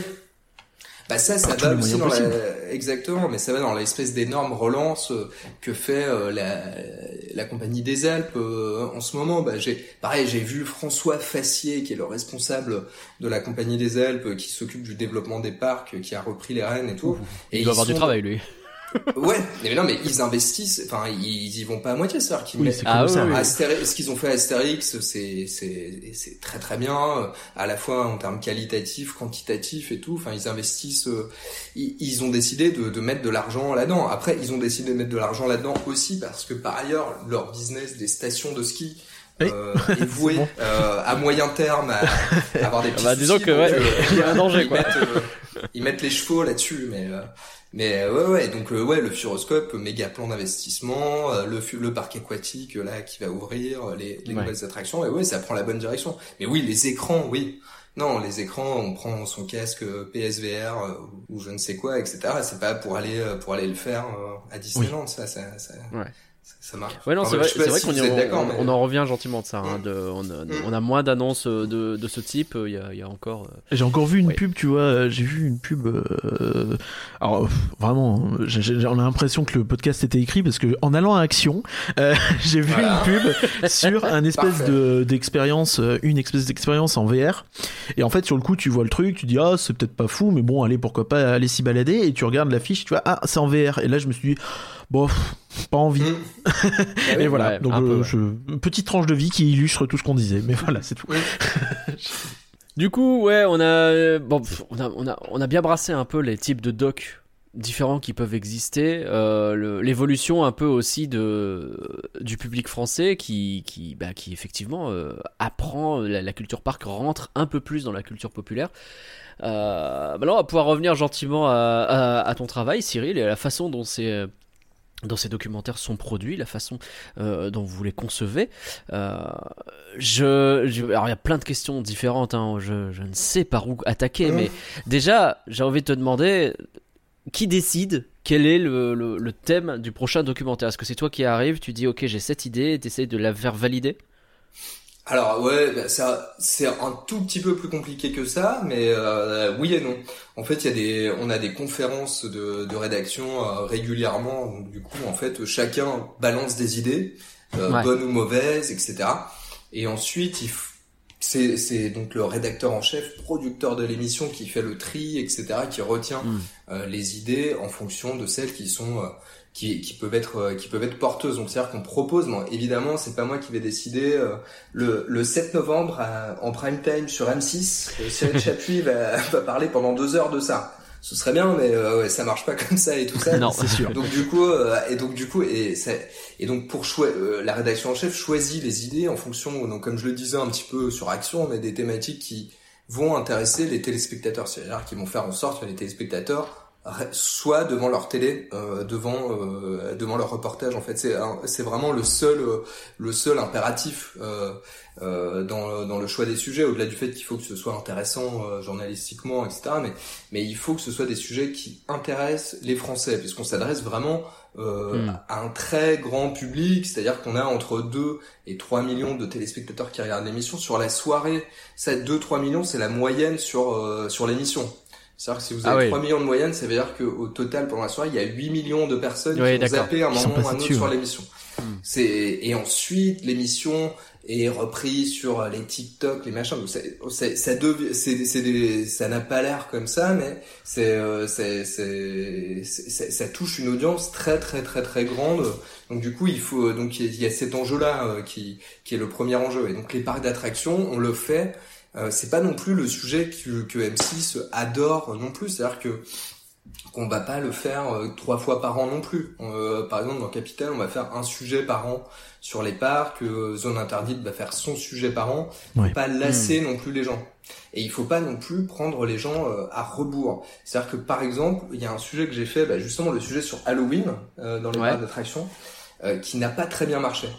Aïe. Et donc, euh, et parce que en fait, il se trouve que euh, une partie du le- donc la moyenne d'âge des téléspectateurs de télé est autour de 50 ans, la moyenne d'âge des Français est autour de 43 ans, etc. Donc c'est un peu plus âgé que la moyenne d'âge des Français euh, Ouais. de manière générale, etc.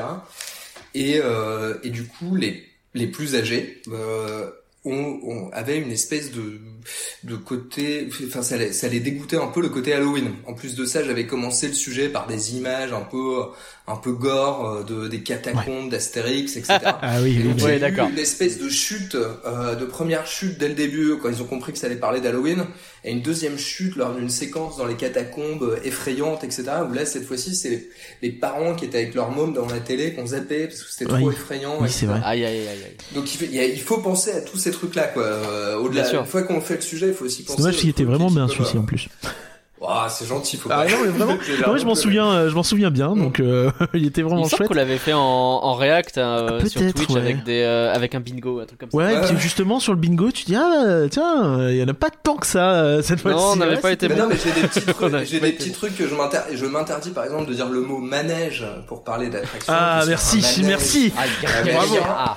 Mais cela dit, euh, cela dit, euh, il y a certains, euh, par exemple le patron de Port Aventura, qui est quand même euh, qui gère quand même une boîte qui vaut un milliard et tout ça, et qui connaît un petit rayon sur les questions, me sort manège euh, toutes les trois phrases. Donc là, je vais pas être en mode, euh, non, euh, monsieur, en fait, on dit, euh, c'est un grand Excusez-moi, mais euh, enfin, Voilà. c'était des pages giratoires. C'est il y a pas de petits chevaux et tout ça. Mais je fais attention à ces petits trucs-là et tout ça, ouais, ouais. Et puis au côté un peu trop euh, facile et agaçant. Non, et ce qui était marrant sur ce euh, sur ce truc du euh, d'Halloween, c'est qu'en fait, donc j'avais tourné les répétitions des gens des catacombes et tout, avec le en scène, les comédiens et compagnie. Et qu'en fait, moi, je, je suis un peu euh, flippé dans ce genre de truc. etc. Ouais. Et que euh, il fallait faire un tour euh, pour faire des images, etc. et qu'en fait, il était euh, le metteur en scène, le, chef du truc disait allez-y. euh, et j'étais seul tout avec le caméraman dans le truc. Allez-y, il a la trouille. Incroyable. Jetez-vous sur lui et tout et c'était l'enfer parce que déjà faire les catacombes c'est flippant mais quand tous les comédiens sont en mode il y a qu'un tous- gars et on- tous sur toi. on doit être sur lui c'était un cauchemar Oh la cible. Les catacombes, c'est quelque chose en plus. Hein. Ouais, ouais, c'est- Ah ouais, c'est J'ai Oui, pas encore fait, je le fais dans 10 jours là.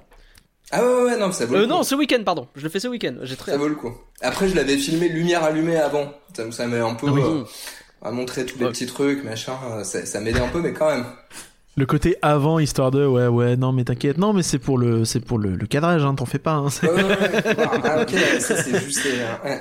Mm. Donc voilà, donc, les sujets, euh, les sujets en gros, euh, c'est euh, un échange entre nous et la rédaction en chef et tout.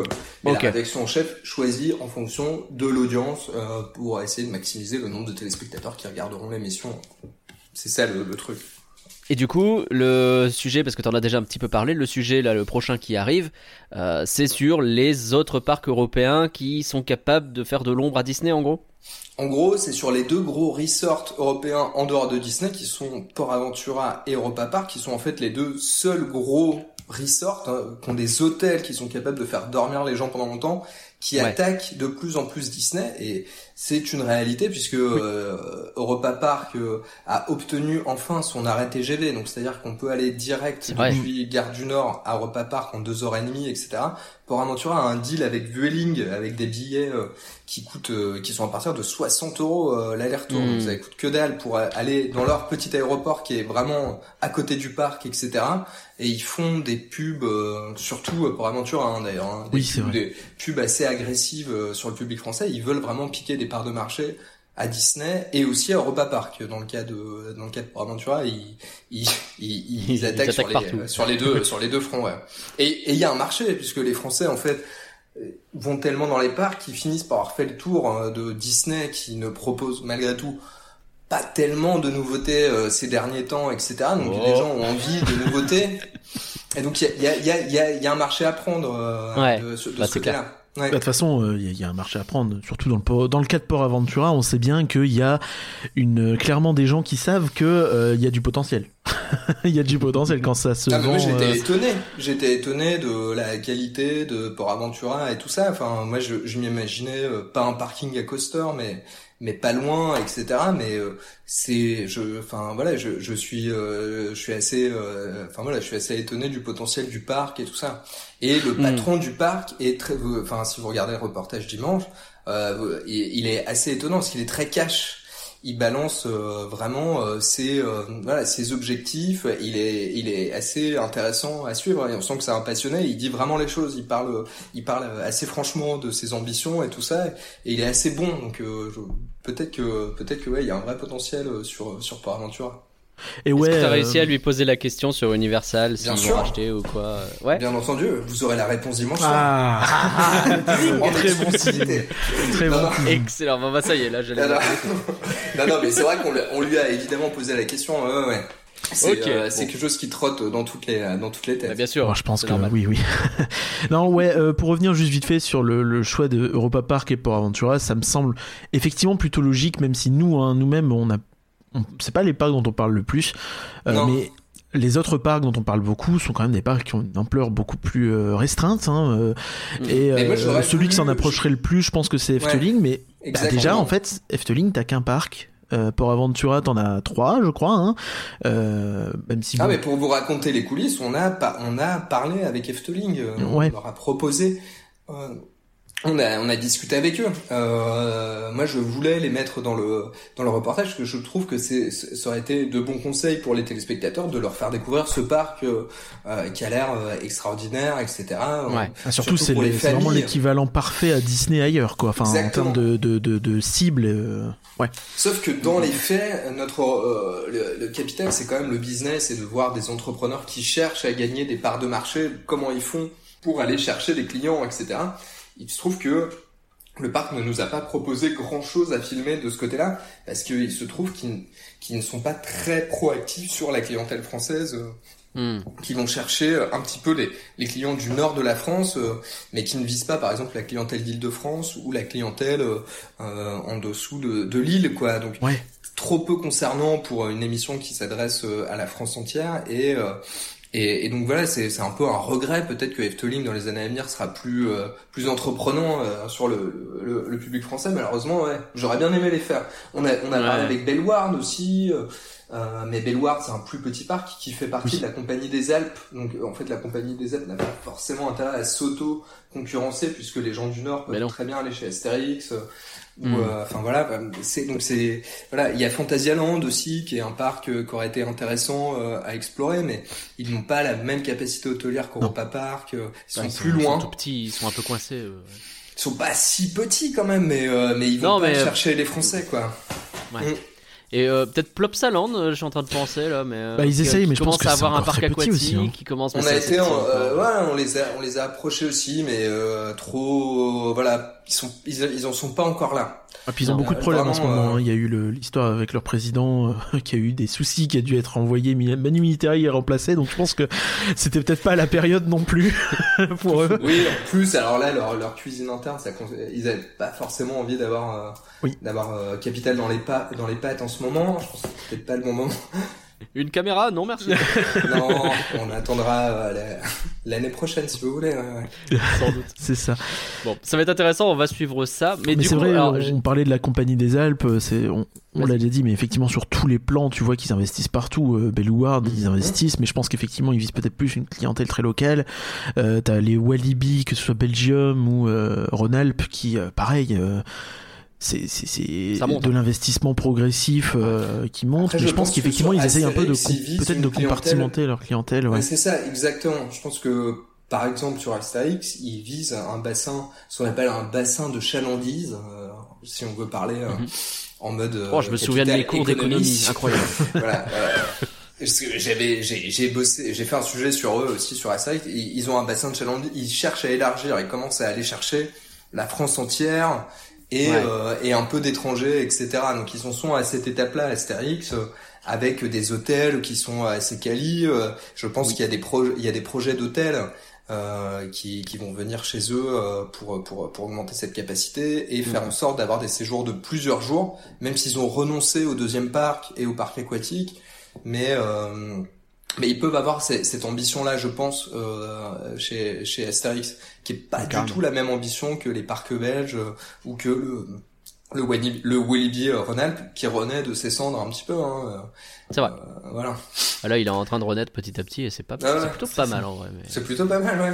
Mais, euh, mais ouais, donc euh, le- moi la question que j'ai envie de te poser là, c'est que bon, tu nous as parlé des, des parcs euh, euh, que tu as pu approcher. Est-ce que tu as noté qu'il y avait des parcs qui étaient plus arrangeants ou moins Oui. arrangeants, des parcs avec qui c'est plus facile d'obtenir des trucs? Ah oui, oui, oui, tous les parcs sont différents. euh. Et d'ailleurs, je pense que les parcs que vous voyez le plus euh, sont les plus sympas. Bah oui, tu m'étonnes. c'est- Il y a un petit lien de, de cause à effet. Non, non, mais le, par exemple, le, le parc Astérix, moi je m'entends très bien avec la, la com du parc Astérix, avec les gens de, de la compagnie des Alpes. Et à partir du J'ai moment, l'impression qu'ils sont très ouverts, ouais. bah, à partir du moment où ils disent OK, euh, ils vont, ils, c'est OK, c'est-à-dire qu'on peut filmer les vraies, euh, les vraies choses. euh, Par exemple, avec euh, quand, quand j'avais fait le, le sujet, euh, le sujet avec eux, on avait pu aller tourner au siège de la Compagnie des Alpes, euh, dans euh, dans, euh, dans le quartier d'Opéra, avec le patron euh, qui s'occupe de tous les parcs de la Compagnie des Alpes. Il nous avait montré, les- il nous avait montré en exclu plus ou moins le le le Zamperla là qui qui qui décidait qui qui s'avait décidé d'ouvrir en plus de de tout Atis Mm. à l'époque c'était avant tout mais Bah, en De toute façon, ils le, mettent dans disent, tous leurs parcs, celui-là. Donc, euh, Ouais, mais justement, il nous expliquait, il nous expliquait, on a eu un prix de gros euh, sur le Zamperla, en fait, on, on, C'est l'a- incroyable. on le met à Walibi Rhône-Alpes, on le met à Astérix, on va le mettre Bah en oui, bah, Belgique et tout ça. Du coup, C'est le font Girofolix, 10%. hein, c'est oui, c'est ça. Ouais, exactement. Mm. Donc voilà, mais c'est vrai, mais c'est vrai, il y a pas de honte à dire ça en fait, c'est marrant, ça non. intéresse les gens et tout, c'est pas pour autant qu'ils se sentent volés en disant Bah quelque chose comme ça quoi. Ah, puis c'est malin. Oui, quoi. Ouais, c'est oui, voilà. Où ils expliquent, euh, par exemple, le nombre d'attractions euh, qu'il faut que les, les gens fassent. C'est-à-dire que dans les parcs, à Astérix, par exemple, si les gens font moins de sept attractions dans la journée, en comptant les spectacles, les petites animations et tout, ils considèrent d'après leurs études clients que les clients risquent de ne pas revenir parce qu'ils vont être déçus de leur visite au parc. Donc ils ont Ah. cette espèce d'obsession de faire en sorte que les gens aient fait au moins sept trucs dans leur journée. Ok. Oui. Ah, c'est le, chiffre magique, quoi. c'est un chiffre, mais c'est, mais c'est un vrai chiffre. euh, C'est un, c'est un vrai chiffre. euh, Enfin, c'est, c'est vraiment le. Ça varie euh, en fonction des parcs. Par exemple, Bien sûr. Aventura nous dit 7, etc. Mais c'est un vrai truc qu'ils ont tous en tête en fait. euh, Ok. euh, qui, il faut pas que les gens fassent deux secondes de queue et qu'ils aient terminé leur parc euh, en une demi-journée parce que là c'est pareil, ça va, Oui. ils vont pas rester suffisamment longtemps. Mais Hmm. il faut qu'ils fassent au moins sept attractions dans la journée. Et euh, et il y a un autre chiffre, bah, d'ailleurs c'est plus c'est Apport Aventura qui nous ont donné et qui est assez intéressant, c'est que euh, s'il n'y a pas de nouvelles, si tu ne communiques pas sur une nouvelle attraction, structurellement tu as une baisse de 5% de ta fréquentation chaque année, année après année en fait. C'est pour Hmm. ça qu'ils sont obligés d'ouvrir, de communiquer sur des nouveautés. Sans nouveauté, zéro nouveauté, c'est moins 5% structure- structurellement de baisse. Ah ouais. Donc du coup, c'est la, c'est, c'est évidemment très mauvais et donc ils seront forcément dans une course en avant de devoir faire des nouveautés. Alors, Le contre-exemple pouvant être Disney qui arrive Bah à, évidemment, à maintenir pense. sa hein, mais- fréquentation malgré euh, malgré ça, mais euh, mais voilà, c'est ça dans les parcs en dehors de Disney, c'est ça qu'ils ont tous en tête et tout. Donc voilà, par exemple, euh, pour Aventura, plutôt Cash. Euh, euh, le parc Astérix aussi, euh, Nigloland, ils sont plutôt sympas, Rodolphe Jellis et tout ça. Ouais. Et Ouais, parce qu'ils sont très indépendants. En plus, j'imagine Frépertuis, c'est un peu pareil. Voilà, Prépertu, moi j'ai pas fait, mais euh, oui, c'est ça. Après, plus compliqué, euh, il y a Europa Park, euh, Disney, etc. C'est des c'est c'est des parcs qui sont à part. Par exemple, Disney, moi je les ai jamais fait dans Capital. Et Disney refuse de faire Capital. Ils l'ont Ah bah fait ouais, bah, il en faut pas parler 98. chiffres, c'est évident. Voilà. Enfin- Oui, ils l'ont fait à l'époque. Euh, mais, Oui. mais ça, ça commence à dater. Mais voilà, si jamais il y a des gens de Disney qui écoutent, moi je serais ravi euh, de, de, de faire un capital sur Disney. Mais Ouais, ils préfèrent faire Faire les entremetteurs avec plaisir. Hein. Voilà. Les zones interdites et moins, ils ont moins parlé de chiffres et tout ça, ce qui est, ce qui Ouais. est un petit peu plus compliqué. Alors que pourtant, Si, euh, si jamais t'as le coup de fil de quelqu'un qui est dans un RER A, euh, hésite pas à nous Voilà. prévenir, au moins on saura Eh ben, je- qu'il existe voilà, vraiment. Je vous remercie. hein. voilà. Non, mais en Mais- plus, il y a rien à cacher chez Disney, c'est-à-dire que leurs chiffres sont publics dans la mesure Oui. où c'est une société cotée en bourse et tout ça. Donc il n'y a pas de tout, enfin tous les chiffres, on les a en fait. Hein. Euh, On a quand même pas mal de chiffres. Il suffit de, de regarder les rapports annuels et tout. On- Hmm. ça, ça donne quand même pas mal d'indications, les, les, les, les rapports qu'ils font aux actionnaires et tout ça. Alors que par exemple, Europa Park, eux, c'est une boîte familiale, donc ils communiquent aucun chiffre. Même Oui, leur, euh, leur fréquentation, c'est un peu flou, etc. Quand ils communiquent dessus, parce qu'ils sont, euh, ils sont, ils n'ont aucun, aucun besoin de le faire, quoi. Mais j'ai souvenir d'un truc avec Disney, donc euh, ça, ça, ça va nous permettre d'embrayer sur les choses que peut-être les parcs ne veulent pas euh, que vous parliez. C'est, euh, j'ai souvenir de, je crois que c'était à l'époque des 25 ans à peu près, donc vers 2017, où il y avait eu un plan où tu voyais en fait les jardiniers dégager une montagne de, de, de fleurs parce que je sais plus soit elles ne collaient pas soit euh, il fallait les remplacer pour la déco je sais plus exactement et euh, il le, le truc avait fait un peu scandale et avait pas mal euh, fait parler sur les réseaux sociaux Parce qu'ils pétaient des je fleurs crois et que c'était nature, M6 machin. je, je, je Ah. suis pas sûr du tout que c'était Capital mais Ah, euh, Non, c'est sûr que c'était pas Capital, parce que ça devait être zone interdite, parce que nous, Capital, on, on ne fait pas Disney vraiment depuis très longtemps, quoi. d'accord Hmm. Ouais, ouais, ouais.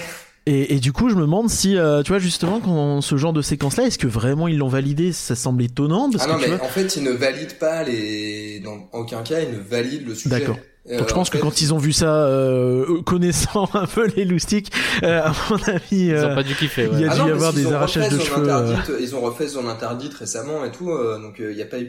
Mais le- Oui. alors voilà, ça c'est intéressant à dire, c'est-à-dire que les parcs ne voient jamais les sujets euh, avant qu'ils soient diffusés et qu'ils ne savent pas du tout, ils ne savent pas ce qu'on va dire exactement. Ça c'est Ouais. euh, c'est le c'est dans le contrat tacite, euh, c'est journalistique et en fait du coup c'est jamais de la vie ils ne verront euh, ils ne verront un sujet avant ou ils ne sauront alors on les appelle en disant on a gardé telle séquence, telle séquence, euh, on, on l'a attrapé parce qu'on n'avait pas le temps, etc.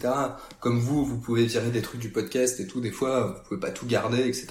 Donc euh, Bien nous, sûr. ça nous arrive de, de voilà, d'avoir tourné des choses qui finalement étaient pas super intéressantes, qu'on n'avait pas le temps de mettre. Donc ça, on les prévient et puis on leur dit, bah voilà, on va raconter ceci, cela, mais ils n'ont pas de droit de regard sur le sujet. euh, même Oui. Disney, euh, non, non. Ça, c'est, euh, c'est, c'est, pas possible. Et après, sur le truc des fleurs, ça peut être sur le tournage, une attachée de presse qui dit, non, euh, s'il te plaît, filme pas les fleurs parce que ça la fout mal et tout ça. ça oui. C'est vrai. C'est ça, ouais, ouais, non, mais. Ça, ça, ça peut arriver un peu plus. Mais, Mais c'est vrai la, que la séquence était assez assez marquante parce que tu, tu sentais que le- les plans étaient relativement courts, tu vois, donc un peu comme si, Mm. enfin, pas dire que c'est des images volées, pas c'est pas, des images volées, mais euh, qu'ils étaient pas très à l'aise, tu vois. Euh, c'est vas-y, je parle au jardinier, puis après on voit un autre plan, et puis après tu ah bah euh, ouais, ils ont pas l'air de, Ah non, mais- tu vois. Non, mais je pense qu'en fait, ils s'étaient pas rendu compte. En fait, dans les sujets, on monte. euh, Enfin, il y a un plan toutes les 3 secondes, donc ça veut dire qu'il y a 20 plans par minute, euh, un, Oui. un, un 90 minutes, donc euh, ça fait 90 fois 20, donc euh, ça fait euh, oula 1800 plans. ouais. Et donc Oui. du coup, je pense que euh, je pense que en fait, ça n'a pas été pensé. Enfin, que le réalisateur du sujet et le monteur n'ont pas pensé. Il a pas voulu faire ça de cette Voilà, façon, euh, mais il se ça, trouve je- que ça a été perçu comme ça, Mm. Il y, a, y a- il y a parfois des choses dans les reportages, pas sur les parcs d'attraction, parce que je fais aussi d'autres euh, reportages sur d'autres thématiques et tout. Sûr. des fois, il y a des petits trucs sur les réseaux sociaux. Enfin, quand on regarde Twitter euh, pendant qu'un reportage passe, les gens s'excitent sur des, des mini trucs. On se dit, oh là Tu mais découvres des trucs et tu Mais fais, oui, oh, j'avais pas du tout il y a prévu des ça, que je découvre que j'avais pas du tout, euh, j'avais même moi-même pas capté pendant le montage qu'il y avait, qu'il y avait ça quoi, et, euh, et était, oh.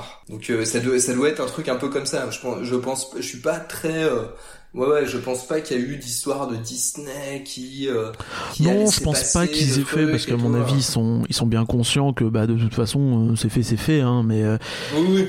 Mais je pense Et que puis, c'est effectivement, sur les euh, il y a peut-être eu un peu le côté, euh, ouais, on, on voulait pas, on voulait pas que ce soit montré et euh, bah, Mm. enfin, t'es- t'es frustré, mais bon, bah, de toute façon, une fois que c'est fait, Oui, c'est après, diffusé, ça fait, un- euh, fait- voilà. ça hein. fait un petit bad buzz, donc euh, c'est pas sur les 3 millions de gens qui ont vu le sujet, il y a, y a- y a Oui. 1% des gens qui ont remarqué. C'est pas Tout à fait. très grave euh, dans le fond. Tout à Pas fait. très grave. Non non. Non, mais bon, euh, cela dit, ouais, ça, ça, ça dit des choses sur bah, la façon dont effectivement certains parcs sont plus ouverts que d'autres. Moi, je repense Mm. à le- le- la seule fois où on a été, où j'ai été invité euh, à Astérix, euh, c'était pour Toutatis et c'était via le boulot pour le coup. Euh, et et- et j'avais été choqué parce qu'on est habitué d'être habitué d'être invité par Disney qui cadre pas mal les événements dans lesquels ils nous invitent, puisque c'est dans le cadre de Inside Ears, machin, tout ça. Et, euh, et c'est vrai que Astérix, je me suis retrouvé à un moment donné dans ce parc qui n'était pas encore ouvert. La saison commençait quelques jours plus tard, où il y avait des camions utilitaires un peu partout et où il y avait personne pour surveiller. J'étais littéralement en train de me promener dans le parc. Bah oui. Euh, je, je pouvais prendre en photo ce que je voulais, si je voulais. euh, Il y avait aucun et que ça à Disney, je pense que c'est il y a des AVC si jamais on me voit faire ça. Ah, c'est comme la, la visite après, de c'est chantier chacun a que- sa- Bah, ah, tu vois, après ça dépend. Regarde, chez Disney, euh, j'avais eu l'occasion d'aller en backstage. euh, c'était cool. Après, c'était très cadré, évidemment. Tu pouvais pas aller n'importe où, mais mais quand même, quoi. Il y avait il y avait ce truc-là. Ouais, c'est vrai. Et euh, t'as chez Efteling aussi où j'avais eu l'occasion de, de faire la visite de chantier où clairement, euh, oui, c'est vrai que tu sens qu'il y a Non, une étape le chantier, plus tu loin vois, qui est de dire, bah là normalement on va essayer d'allumer un truc, on verra si ça marche. Alors déjà chez Disney, t'entendras jamais ça, tu vois. Non.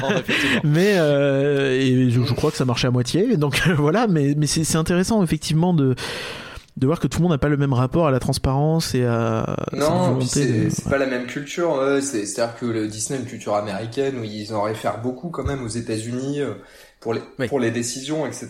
J'ai eu le, par exemple, j'ai fait un sujet chez McDonald's, euh, qui est aussi une boîte compliquée. euh, Au moment de la, vous savez, la, vaisselle euh, réutilisable là, quand ils se sont mis à mettre Ah des, oui.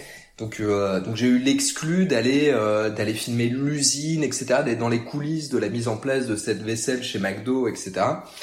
Et donc pour euh, pour décider de ça, c'est remonté jusqu'à Chicago, donc le siège euh, mondial Ah ouais. de McDonald's, pour décider qu'il y avait une télé en France qui allait euh, avoir les portes ouvertes là-dessus, etc. Et donc c'était euh, genre l'affaire du siècle sur euh, voilà sur les sur les les cornets de frites en plastique et les et les gobelets.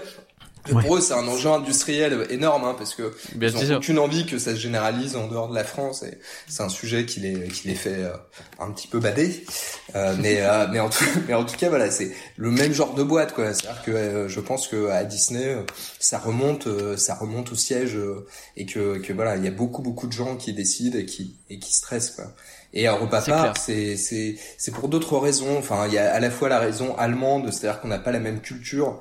Et par exemple, en Allemagne, ça les choque euh, quand on leur dit, bah là, vous gagnez combien, vous faites combien de marge sur chaque place, etc. Et Aïe, ça aïe, les aïe. agresse. Alors qu'en France, les gens connaissent un peu Capital et se disent, bon bah si on fait Capital, on va se taper ce genre de questions, on Oui. le sait. Ouais, c'est logique. Ouais. Et donc, euh, Vous avez donc des voilà. combats de temps en temps avec des avec la com des parcs? Ah bah oui, oui, oui.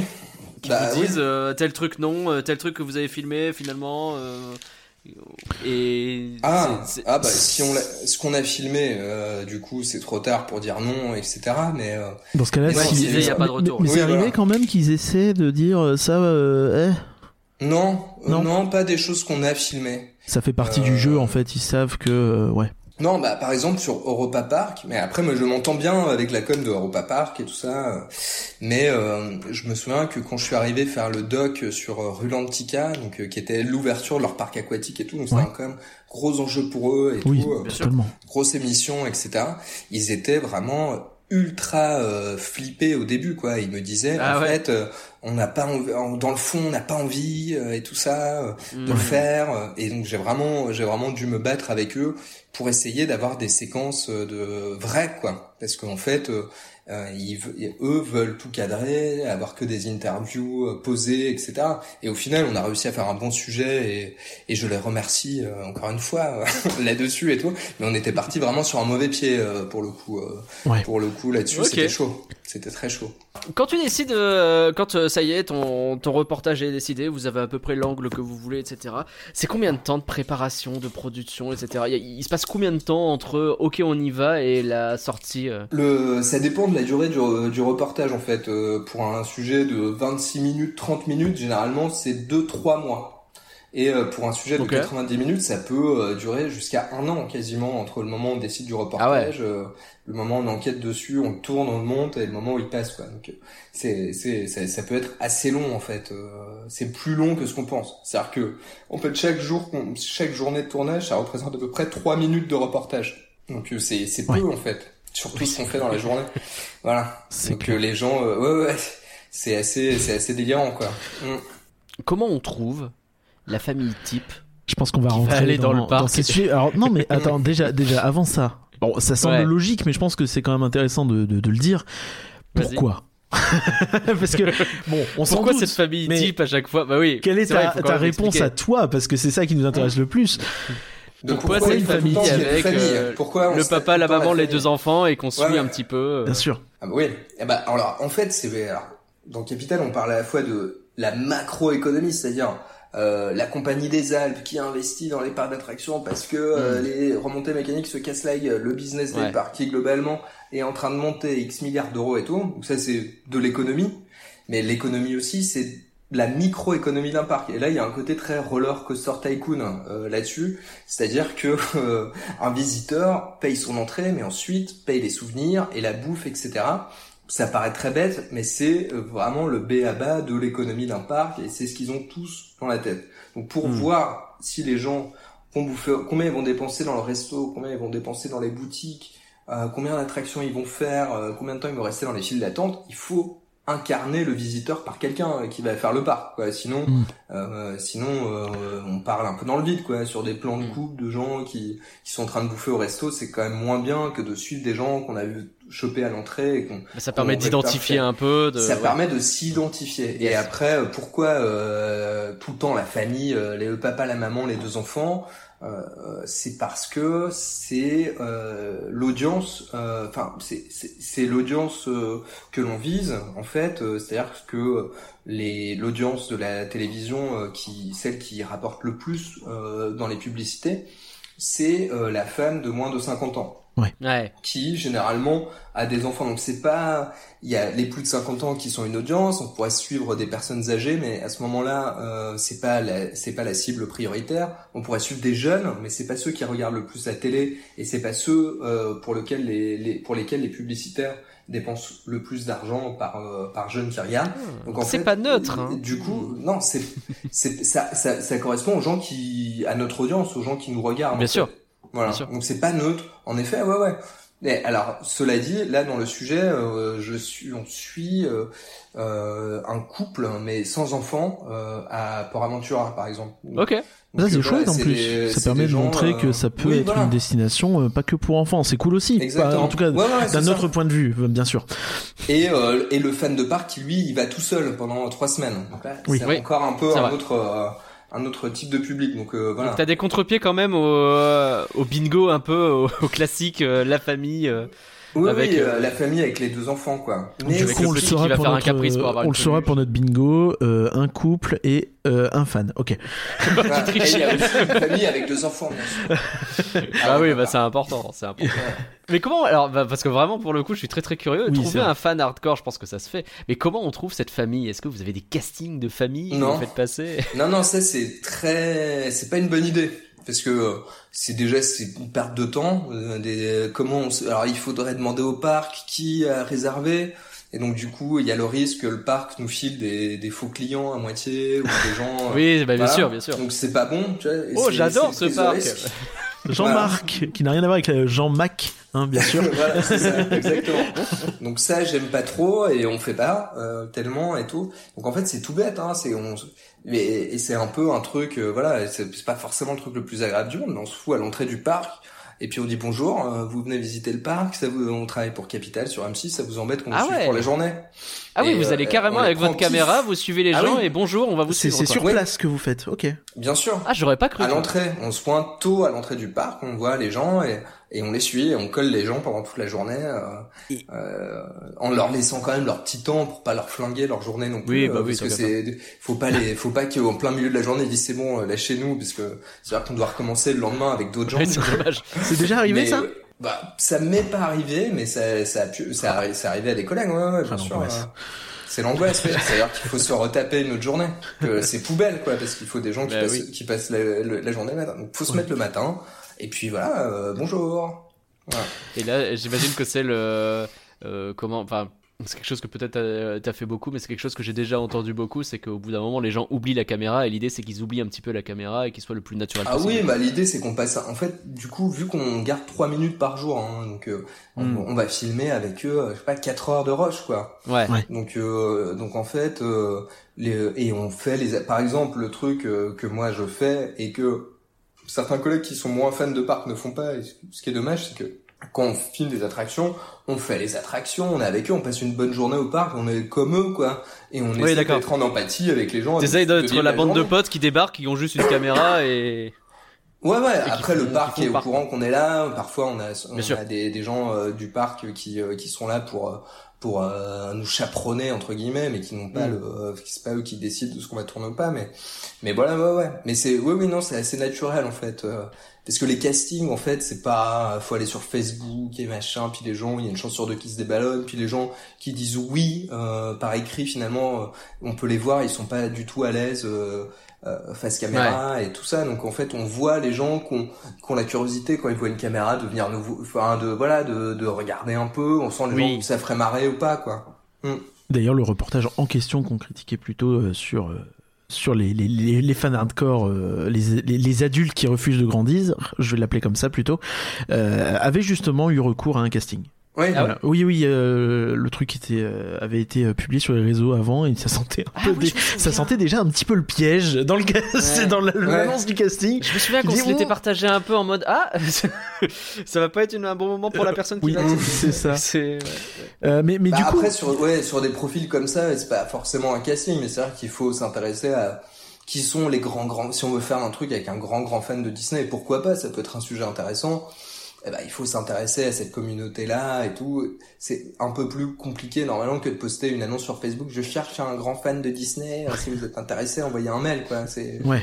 je trouve. Oui, non mais il faut euh, essayer de les connaître de voir euh, voilà qui Bah, c'est certain, d'autant que bon, les fans de parc généralement, bah tu te penches un peu, enfin ils existent, euh, tu fais, tu partages forcément ta passion d'une manière ou d'une autre euh, par euh, sur internet ou autrement, donc tu es trouvable, tu es trouvable. oui oui oui oui, oui c'est ça Et euh, ouais, du coup il y a, il y a une question qui est intéressante. Est-ce que les gens que vous accompagnez, je pense que beaucoup de gens se posent cette question, est-ce Mhm. qu'ils sont d'une quelconque manière un peu euh, compensés, alors jamais euh, pas forcément rémunérés Jamais. en, Ah non, avec de, alors, de l'argent, rémunéré, hein, c'est- mais rémunéré, c'est sûr que non.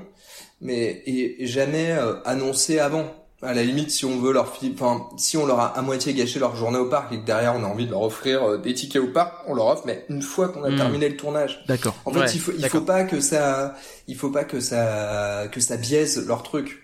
Faut pas que ce soit une récompense et qu'ils sachent que, euh, ouais. Justement, Si, si t'as ce truc-là derrière, euh, Ouais. c'est- au contraire. Non, Mais c'est bien, ce ça veut dire que vous avez quand même la petite récompense qui peut En arriver. fait, il faut que les gens payent. Enfin, pour nous, il faut que les gens payent. Et Oui. trouvent, Ouais. par exemple, que ah putain, c'est cher euh, de payer euh, le fast pass 30 balles, bah, il faut bien qu'ils payent le fast pass 30 balles, par exemple. Parce que c'est vrai qu'il y a toujours ce truc de dire euh, ah la famille qui va se rendre dans le parc tel jour, euh, qui vient de loin, euh, machin.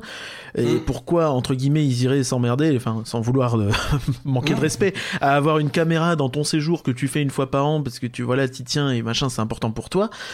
Et là tu t'as des gens que ça fait marrer, hein. Mais- Bah, oui, ça non, mais peut bien être sûr. marrant parce qu'on est plutôt sympa, ça fait un souvenir, ça fait une histoire à raconter et tout, ça Et rajoute justement, une petite en- attraction à l'attraction. En Mais tant que spectateur, tu pourrais te dire, euh, bah, euh, ok, donc en fait, ils, ils disent ça, mais ils s'en foutent parce que peut-être que la, la télé leur a payé entre guillemets, quoi. Mais du coup, non, Non, c'est pas le cas. Mais Et ça, ce serait c'est intéressant savoir. que ce soit Non. euh, de confirmer ça. Non, parce que ça, ça biaiserait, enfin, si fait. on faisait ça, ça biaiserait un petit peu l'expérience, quoi. Les gens seraient forcément ravis et tout, de tout. Alors qu'en fait, euh, si on est avec eux, enfin, les gens, ne, généralement, ils, ils, s'interdisent pas de critiquer s'il y a des trucs qui, qui, qui leur déplaît euh, et tout ça. Enfin, s'ils trouvent un truc cher, ils vont me dire c'est cher euh, et tout, et puis, euh, et puis voilà, quoi. Et les gens du parc font un peu la gueule et tout, mais c'est comme ça, parce que c'est des vrais, c'est des vrais clients. euh, Bah oui. voilà, c'est super important, ça. Ouais. Ah, c'est cool. C'est c'est cool Mhm. parce que c'est quelque chose qu'on pouvait un peu euh, potentiellement craindre. Enfin, sans preuve, tu vois, mais tu peux toujours te poser la question, quoi. Bah, ce serait pas bon pour nous. Tout à fait. Ce serait pas productif pour le reportage, quoi, parce que du coup, c'est pas très intéressant de suivre des gens qui sont ravis de tout et qui, ne payent pas vraiment, donc du coup, qui n'ont pas d'enjeu. On cherche tout le temps à ce que les gens aient des enjeux vraiment, à ce qu'ils aient envie de passer une bonne journée au parc, et ce soit leur argent, et que du Mm. coup, la- l'argent qu'on leur va débourser, c'est vraiment leur argent. Euh, Du coup, euh, là, ils ont vraiment une réaction normale euh, Oui. par rapport à l'argent qu'ils dépensent, quoi. Ah, Une vraie réaction humaine et authentique. Bah oui. quoi, ouais. Bah ouais.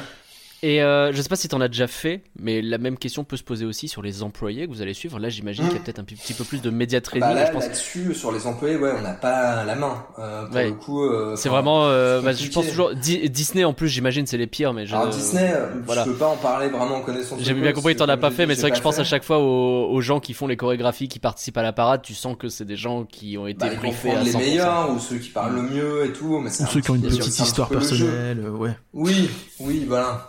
Et Mais, ça ne choque euh, pas ouais. plus que ça, quoi. C'est, c'est, c'est, là pour le coup, c'est, c'est, c'est un peu normal. Après, euh, par exemple, quand on les coulisses des restos, etc. Si on décide de suivre tel, euh, tel serveur, tel, euh, tel, tel employé, etc. euh, bah on peut, on peut switcher d'un, d'un personnage à l'autre. Si on trouve que l'un est meilleur que l'autre, et ils vont nous laisser, nous Ouais. laisser faire. Quoi. Hmm.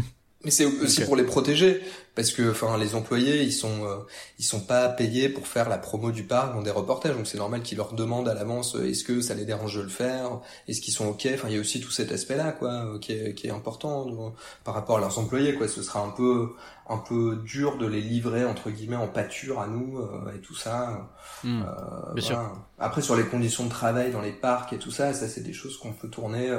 En dehors des, en dehors des, sans avoir l'autorisation du parc et tout. Si on voulait faire une enquête sur les conditions de travail dans les parcs, on ne demanderait pas à Disneyland de Paris, par exemple, de nous trouver des, des employés mécontents eux-mêmes. Ça, il n'y a pas besoin de l'accord du parc. Quoi. Oui, non, Voilà. c'est clair. Oh, ça, il y a Bah, deux, trois syndicats, les- je pense qu'ils seront très contents de Oui, voilà. Avec les oui, sujets de la grève notamment, ouais, il y aurait moyen de Oui, trouver. oui, voilà. Là, ça passe pas Là-dessus, il valide pas les Ah non, à mon avis, il valide pas. Je, me demandais d'ailleurs, on est toujours un peu sur les, les, les trucs qui reviennent tout le temps. Je, c'est, c'est plus global sur la façon dont les reportages sont faits à la télévision, mais est-ce que, moi ça m'amuse toujours ces phrases types qu'on retrouve tout le temps, les quand on aime, on ne compte pas. Ils ont Ouais. mis les petits, pas, les, les petits plats dans Ouais. les grands. Euh, tu vois, le, en fait, je suis retombé sur un bingo. Je sais plus, j'arrive pas à trouver de qui euh, il est, mais sur un zone interdite euh, pour les 30 ans de Disneyland Paris. Et il y a ce truc de, il prépare ce séjour depuis des mois.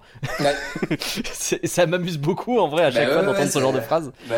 Mais c'est quoi C'est ça fait partie du rituel un petit peu ou... Ah non, mais c'est comme vous, euh, quand vous, euh, sans doute, vous répétez souvent les mêmes expressions dans les podcasts et tout. Au bout d'un moment, est c'est difficile, de, c'est difficile de se renouveler. Après, Oui, il y a des, sûr. il y a des expressions qu'on, essaie de s'interdire justement en disant, Ah ouais voilà, c'est trop cliché, faut pas que je dise ça, quoi. Euh, j'essaie d'éviter de dire ce truc et tout ça, mais on se laisse, parfois on remet le, les mains dans le pot de confiture, et puis on finit par, euh, par euh, ressortir des phrases clichés, quoi. C'est vrai. C'est la meilleure façon de faire des jolies Je, transi- je ne peux que, euh. voilà, je ne peux que plaider euh, coupable et tout. euh. Ah, puis Mais, quand tu euh, veux un oui, peu oui, meubler euh. un truc ou quoi, euh, des fois, bon. Ah, c'est un peu, oui, il y a des, il y a des situations qui se ressemblent et tout. Euh, ouais, bah tu suis une famille qui prépare son voyage depuis des années et qui se pointe à Disney. Vas-y, présente-les. Putain, le- ils préparent leur voyage depuis des années. Puis après, des fois, t'as Voilà. pas de chance. Hein. T'as euh, t'as le la famille qui va te sortir à chaque fois. Oui, bon, euh, oh, c'est cher, mais bon, c'est pour les enfants. C'est vrai que là, pour le coup, c'est la famille hein, qui. C'est sa famille qui le sort, mais c'est vrai en plus. Bah oui. C'est vraiment si bon. Et ouais, ouais. Non, après les, ouais, ouais. Non, non, c'est pas évident, c'est pas évident, c'est pas évident. On essaie, on a dans la, dans la tête, euh, on a des, des, des expressions, on est conscient de nos propres, de nos propres répétitions et tics, quoi. Mais c'est, c'est, c'est pas évident de toujours euh, éviter de les répéter, quoi. Mais ça recolle J'essaye, avec, mais- un- avec une autre question que j'avais, mais je. euh, Ça doit pas être facile, ne serait-ce que, de, ne serait-ce que, je vais y arriver, de se renouveler sur bah, à la fois les sujets, les angles à adopter, etc. Parce que bah, Ouais. les parcs, une fois que tu as vu les coulisses, une fois que tu as compris un peu le certain truc, est-ce que euh, Bah, bah, forcément, il y a des choses même euh, un capital par an sur ça, est-ce que euh, Ouais. il y a toujours de la matière euh, Bah, à chaque fois, un, il faut trouver un angle euh, différent. Ouais. Donc là, euh, l'angle, c'est les comment les étrangers, les parcs étrangers, donc les Europa Park par exemple, les Port Aventura, cherchent à attirer les Français. Donc c'est Ouais. quand même un, un angle euh, assez spécifique. On Il va aller voir des trucs, genre euh, comment euh, comment Port Aventura va draguer les CE français, invite les CE, les mecs des CE pour leur vendre des billets, etc. Ça, on l'a pas tellement vu. On va aller voir euh, comment Europa vrai. Park va aller euh, racoler au salon du tourisme à côté des autres grandes destinations touristiques pour essayer de de, de, de trouver des autocaristes qui vont ramener des groupes entiers Ah ouais. de gens et tout. Ça, c'est des trucs, c'est pas, voilà, ça change un petit peu. Après, euh, après, malgré tout, euh, il y a des, il y a des, des impondables qui sont de, de raconter bah, comment les parcs gagnent de l'argent. Et c'est vrai qu'on retombe assez souvent dans le côté, bah voilà, les achats additionnels, euh, euh, les, les restos, les souvenirs et tout. Mais là, par exemple, Ouais. dans ce sujet, j'ai essayé d'aller assez rapidement là-dessus euh, et de le traiter un peu euh, comme quelque chose de déjà acquis pour ne pas faire toute une, toute une, tout un développement. T'es allé un petit peu sur compris. les Sur, euh, sur les fast pass. sur, bah, sur ont- Port Aventura, c'est un truc qui a déjà été beaucoup traité, par exemple, justement, Ah ouais parce Mhm. que c'est c'est un parc qui est vraiment précurseur là-dessus et qui, met, qui se sert beaucoup de ça, justement. Donc je Mhm. sais pas si justement. Donc on est là-dessus, euh, ouais. forcément. Évidemment, on est là- parce que pour Aventura, ils ont une stratégie d'attirer les gens avec des tarifs pas chers. Vraiment, c'est vraiment ça. C'est euh, c'est-à-dire que là, euh, ils préfèrent avoir deux fois plus de visiteurs dans le parc qui payent deux fois moins cher. Euh, parce que ces gens, une fois qu'ils sont dans le parc, vont dépenser des fast-pass justement parce que le parc est, est plein et euh, manger dans les restaurants et s'acheter des souvenirs. C'est une politique tarifaire euh, qui, qui est assez euh, partie, enfin qui, qui est une stratégie pour Aventura et tout qui est intéressant. C'est-à-dire qu'on on est attiré dans un premier temps et puis derrière il y a des achats additionnels. Même si tous les parcs font ça, évidemment on parle de ça, mais euh, après on rentre dans des détails. Par exemple sur la nouvelle attraction Uncharted, on rentre dans avec Ah. avec Intamin dans les détails du débit de l'attraction où il y a des choses assez étonnantes euh, qu'on découvre dans le sujet sur parce que ça a été une ouverture catas- Oui. catastrophique pour eux. Oui, je me Il y souviens. a eu des files d'attente. Ils ont eu un 7 à 8 euh, où ils se sont fait un petit peu épingler puisque le jour de l'ouverture, il y avait 6 heures de queue, je crois. Euh, ouais. ouais, ils ont eu des gros gros problèmes de de de- d'efficacité de de d'opération. Voilà. Et, et justement, dans le sujet, on rentre là-dedans. C'est-à-dire qu'on on va dans la cabine de l'opérateur qui, qui lance les trains, etc. Et on, on essaie de comprendre euh, bah voilà, comment, comment fonctionne la capacité horaire d'une attraction. Donc ça, c'est quelque chose que vous, vous connaissez bien et que les fans de parc connaissent bien. Mais voilà. Et, on- et d'ailleurs, on, on découvre la capacité d'Uncharted qui est étonnamment faible, même, euh, même aujourd'hui. Ils ont fait des changements là récemment. Donc on voit qu'ils rajoutent, en fait, dans, à la base, il y avait deux trains sur le parcours. Et donc là, ils rajoutent un troisième train. Ils viennent de rajouter un troisième train pour euh, pour baisser la, la file d'attente. Euh, Ça, ça fonctionne pour l'instant. Mais euh, avec trois trains, ils sont à une capacité théorique de 600 euh, visiteurs, euh, et capacité théorique de 750 visiteurs à l'heure et capacité réelle de 600. Donc euh, Ah c'est très faible. C'est mieux, mais c'est pas. Bah, c'est c'est faible. Je trouve Ouais. qu'il y a un peu Ouais. une vibe euh, crush coaster sur les bords avec cette attraction. Oui, J'ai euh, l'impression. ouais. Et, et, et tu sens peut-être Ouais. que justement euh, le groupe qui, qui, qui détient le truc, euh, ils ont peut-être du mal euh, à aller plus loin que ça et que c'est peut-être pour ça aussi qu'ils passent la main. Je sais pas. Enfin, en tout cas, moi, c'est ma lecture. Après, euh, ça, ça vaut ce que ça vaut. Après, moi, je, je pense que c'est un Dark Ride, euh, que c'est le, le, le premier, plus ou moins, euh, de Paramantura, je crois, hein, euh, qui n'avait pas trop investi dans les Dark Rides, parce qu'ils n'ont pas tellement besoin, vu qu'il fait... T'as de l'interactif, je crois, mais oui, mais oui. Ouais, mais vraiment un Dark Ride élaboré, quand même, qui leur a coûté 25 millions avec toute la zone et tout ça, c'est quand même un gros truc, euh, à licence, etc. Et que euh, ils se disent que... Alors, une fois l'ouverture passée, peut-être que cette capacité horaire de 600 sera suffisante euh, et que le- leur euh, public cœur euh, continuera d'aller euh, sur Shambhala, etc., qui sont des machines qui ont des gros gros débits euh, beaucoup beaucoup plus importants. Quoi. Donc il y a peut-être un décalage là, puisque ça vient d'ouvrir. Ah, je sais pas. Ça, ça me semble quand même un peu euh, euh, du, du, du wishful thinking, on dirait, tu vois. Enfin, ce côté un peu, euh, ouais, bon. Euh, j'y crois pas trop, moi, personnellement. Ouais, euh, je- j'essaie de voir comment il est, ouais, de, de voir comment il Autant, je, mais- je croyais un peu plus pour un autre Intamin euh, quand le mec de Toutatis m'a dit euh, ouais là on a peut-être des galères au lancement mais petit à petit on va réussir à, à un peu mieux gérer en termes de, de- comment de de, de, de panne surtout parce qu'ils Mm. ont eu quelques pannes au lancement et ça je veux bien le croire autant c'est vrai que la capacité ah pour la doubler ça va être compliqué quoi Ah non, mais là, ils sont à euh, 3 trains, ils sont en max. Surtout que le euh, paradoxe, que, c'est ouais, que tu te dis, peu, euh, c'est quand même un truc où tu vas aller chercher une licence, donc a priori, quand tu vas chercher une licence, c'est aussi que tu t'attends à avoir du monde. Et, puis, c'est bizarre puis ouais, c'est pas très à sensation, donc ça peut viser Non. tout le monde justement. Et en plus, c'est pas forcément, euh, enfin, pour Aventura, c'est quand même un parc qui excelle surtout sur les sensations. Mm. Euh, donc tu, tu pourrais te poser la question, enfin, je sais pas, ça, a l'air d'être un, un pari un peu audacieux, on va dire. Oui, en tout cas, oui, c'est vrai. c'est vrai, mais en tout cas, ils ont rajouté un troisième train, donc ils sont au, au départ quand ils ont ouvert, ils étaient à 200 de capacité horaire, donc euh, Oh sur un jour 200, d'ouverture, euh, c'était, ouais, c'est pas possible. ils se sont pris le mur. C'est sûr. Vous êtes combien à peu près sur un sur un reportage comme ça? Parce que j'imagine que euh, bah t'as au moins euh, plusieurs personnes qui vont sur le parc. euh, il doit y avoir quelqu'un qui s'occupe du montage, j'imagine. Je ne sais pas. Alors en fait, euh, donc là sur ce sur ce sujet-là, c'est particulier parce que j'ai j'étais en train de faire un autre sujet en même temps, donc j'ai eu des collègues qui ont tourné pour moi des Ah oui. les séquences sur les parcs et tout. Mais généralement, euh, de- en fait, donc je suis accompagné d'un caméraman et d'un ingénieur du son avec moi sur le sur le terrain. Euh, j'ai un Mhm. monteur avec moi en montage. Euh, et mais euh, et puis des rédacteurs en chef au-dessus de moi et tout mais je suis le truc de A à Z quoi c'est-à-dire que c'est pas personne va monter le sujet à ma place ou le Ok. tourner à ma place généralement c'est euh, voilà euh, quand on réalise le sujet on est de, de- dessus du début euh, à la fin quoi. En gros, le reportage, c'est il y a quelqu'un qui est le vrai garant du reportage Oui. du début à la fin Ouais, et qui essaye ça. de, de tout chapeauter quoi. bah oui oui Ouais, ouais, bah c'est oui, il faut, ouais. Ouais, ouais, ouais, ouais, Mhm. bien sûr, ouais, ouais, c'est pas, c'est pas divisé, quoi. Y a pas quelqu'un qui tourne, quelqu'un qui monte, quelqu'un qui fait la voix, quelqu'un qui, bah. Capital, genre, normalement, c'est de, de A à Z, quoi. Là, c'était un peu particulier sur ce sujet-là. C'est le premier Ouais. où j'ai envoyé mes collègues tourner, puisque je faisais un, un autre sujet juste avant, là, qui est passé il y a trois semaines, mais, mais voilà. C'était quoi? C'était un sujet sur euh, le neuf au prix de l'occasion, euh, c'est-à-dire Ah. comment euh, gratter des, des objets neufs pour pas cher. Et, et je parlais notamment de, vous savez, des colis qu'on peut acheter, les colis non distribués qui Ah oui, dans les les, fameux dans les colis, entrepôts euh, C'est logistiques. vrai. Voilà, Colis on mystère. achète au poids, les colis mystères, ouais. C'est ça.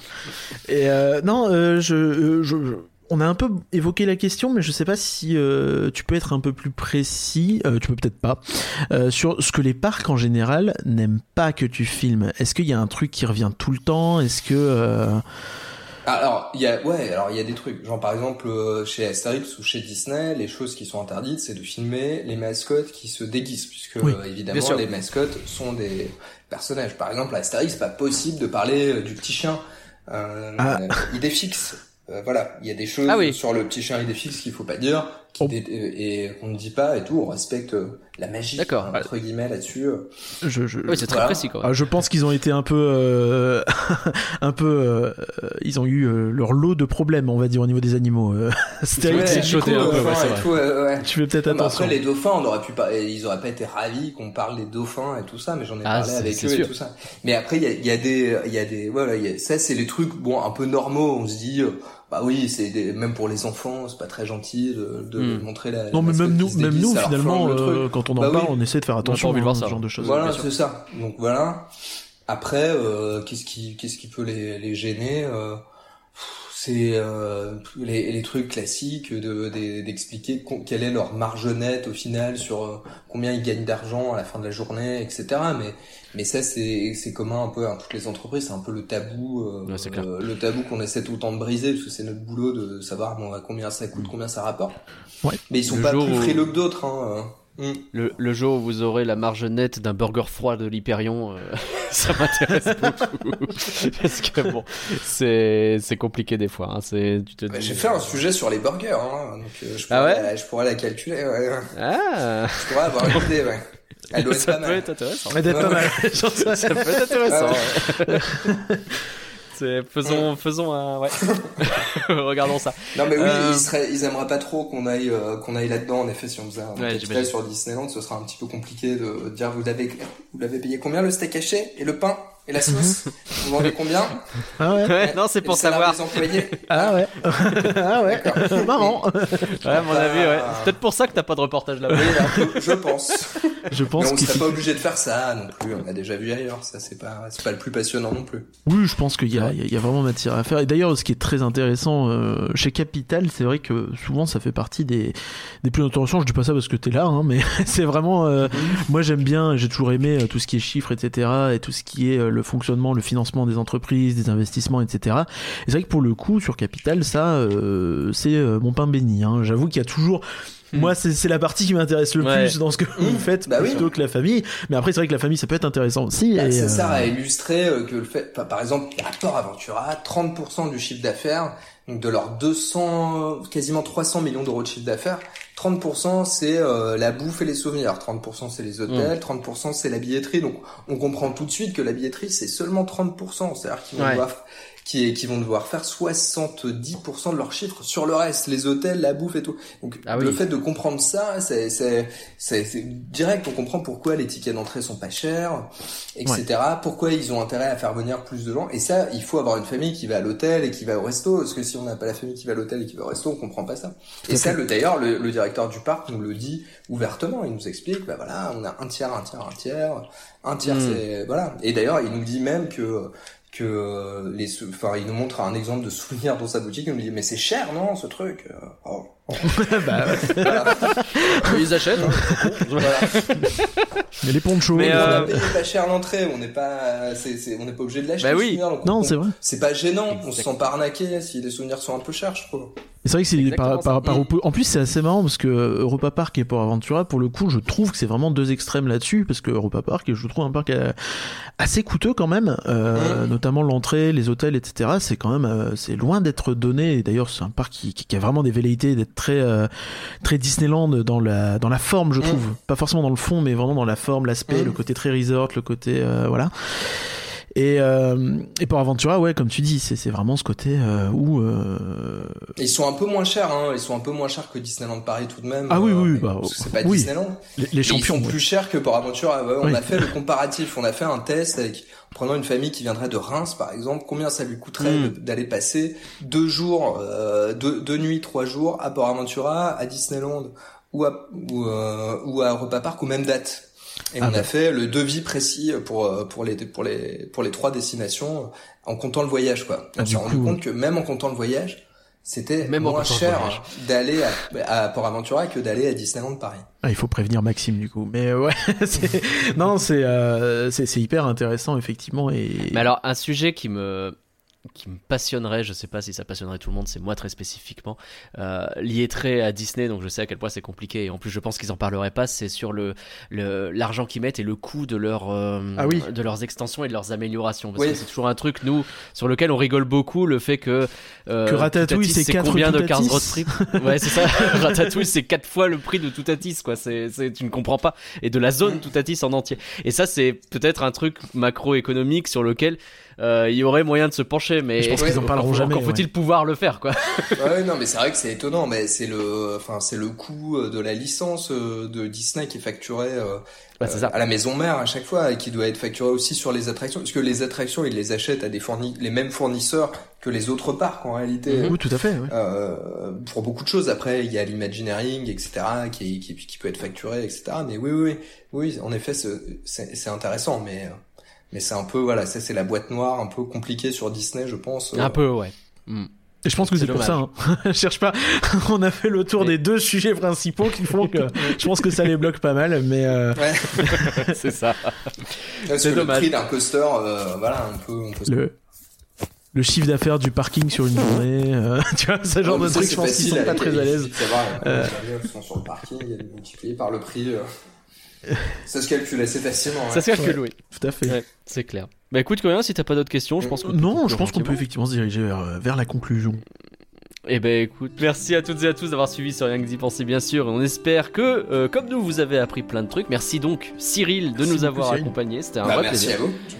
Et euh, où est-ce qu'on peut te retrouver? Vous pouvez me retrouver dimanche soir euh, sur M6 dans Capital pour aller à Port Aventura et à Europa Park euh, pour Mm. voilà, un reportage où on va essayer de sortir un petit peu, euh, de, de découvrir d'autres choses que ce qu'on voit d'habitude dans les, dans les sujets parcs. Vous allez voir le débit euh, de Uncharted, euh, les, les coulisses un peu de comment se négocient les places pour les CE. Vous savez, il y a un client sur cinq des, des parcs qui passe par son CE qui paye pas le vrai prix. Ouais, c'est gigantesque. ouais. Mm. C'est c'est une façon pour les parcs de doper la fréquentation et tout ça. On va, on va un peu se plonger dans tout ça. Donc il y a pas mal de trucs. Voilà, on verra un peu la nouvelle attraction aussi de, de, de, Park, Voltron, etc. Donc il y a des Ah. trucs euh, qui peuvent être sympas. Donc vous pouvez me retrouver là. Ou sinon sur Twitter euh, à mon propre nom, euh, Cyril Chapuis. Voilà, voilà. Et merci Eh ben- de m'avoir invité, c'était sympa. Et du coup, aucun Avec lien avec le Grand footballeur. plaisir. Non, non, Désolé. C'est rituel. Hein. Non, mais j'essaie de, j'essaie d'arriver en numéro, euh, j'essaie d'arriver devant lui sur Google. hein, pour l'instant, c'est pas ça. Je suis désolé, hein, mais à terme, ça arrivera. Peut-être notre podcast aidera un petit peu. Je sais pas. Voilà. on va essayer. Mais euh, non, mais merci encore. Et, euh, et c'est vrai qu'en plus, ça fait écho pas mal euh, à ce qu'on essaye de faire dans le podcast où on parle évidemment beaucoup de Disney, mais aussi bah, des autres parcs européens, parce qu'on a ce qu'on a, ce qu'on s'amuse à appeler l'Orlando, euh, l'Orlando européen avec euh, toute la partie Benelux. Et donc, bah, Europa Park est un peu au milieu de ce truc-là déjà. Et euh, c'est vrai qu'il y a Port Aventura aussi, dont on parle pas assez. Euh, on va essayer de se rattraper. Tout à On va essayer de se rattraper. Merci Curien d'avoir préparé ce podcast. Mais pas de souci, merci à toi également. Normalement, on peut déjà se donner rendez-vous. C'est vendredi soir pour le débrief des 100 ans euh, en live. Et peut-être qu'on en reparlera en podcast aussi d'ailleurs. Les 100 ans de Euh, Disney. je pense, oui. Et, euh, et puis oui, en novembre, euh, normalement, si tout se passe bien, on aura un autre invité. euh, alors peut-être pas début novembre, mais après. Et euh, bah, je sais pas, début novembre, on fera peut-être une actu. Je sais pas s'il y a vraiment de matière à faire une actu. On verra. De- on, on a des choses à faire. Vous inquiétez pas. Et la semaine prochaine, il y a le flanc sur les Trolls 3. euh, si je ne dis pas de Oh, bêtises. Euh, on a une question et un sondage Spotify qu'on doit faire que rien, mais on n'y a absolument pas pensé. Si, bon, on peut faire. euh, ouais, je sais pas, on va voir. Est-ce que vous regardez les, mettra, oui. reportages euh, ou ce genre de trucs? En tout cas, regardez. Et Quel sujet, euh, quel et sujet aimeriez-vous voir dans un reportage comme ça euh, Cyril pourra aller voir. Et euh, Oui. Ah ouais, ça c'est une bonne idée. Ah ouais, une idée de sujet parc d'attraction, euh, ouais, elle sera proposée. Idée. comme ça pour l'année bah, prochaine, t'as déjà ta petite. euh, ta- Ah ouais. ta, ta shortlist. Et bien entendu, pour ne rien louper, vous pouvez nous suivre sur les réseaux sociaux ou sur elabette.com. Encore merci à Cyril, merci tout le monde et au revoir. Au revoir.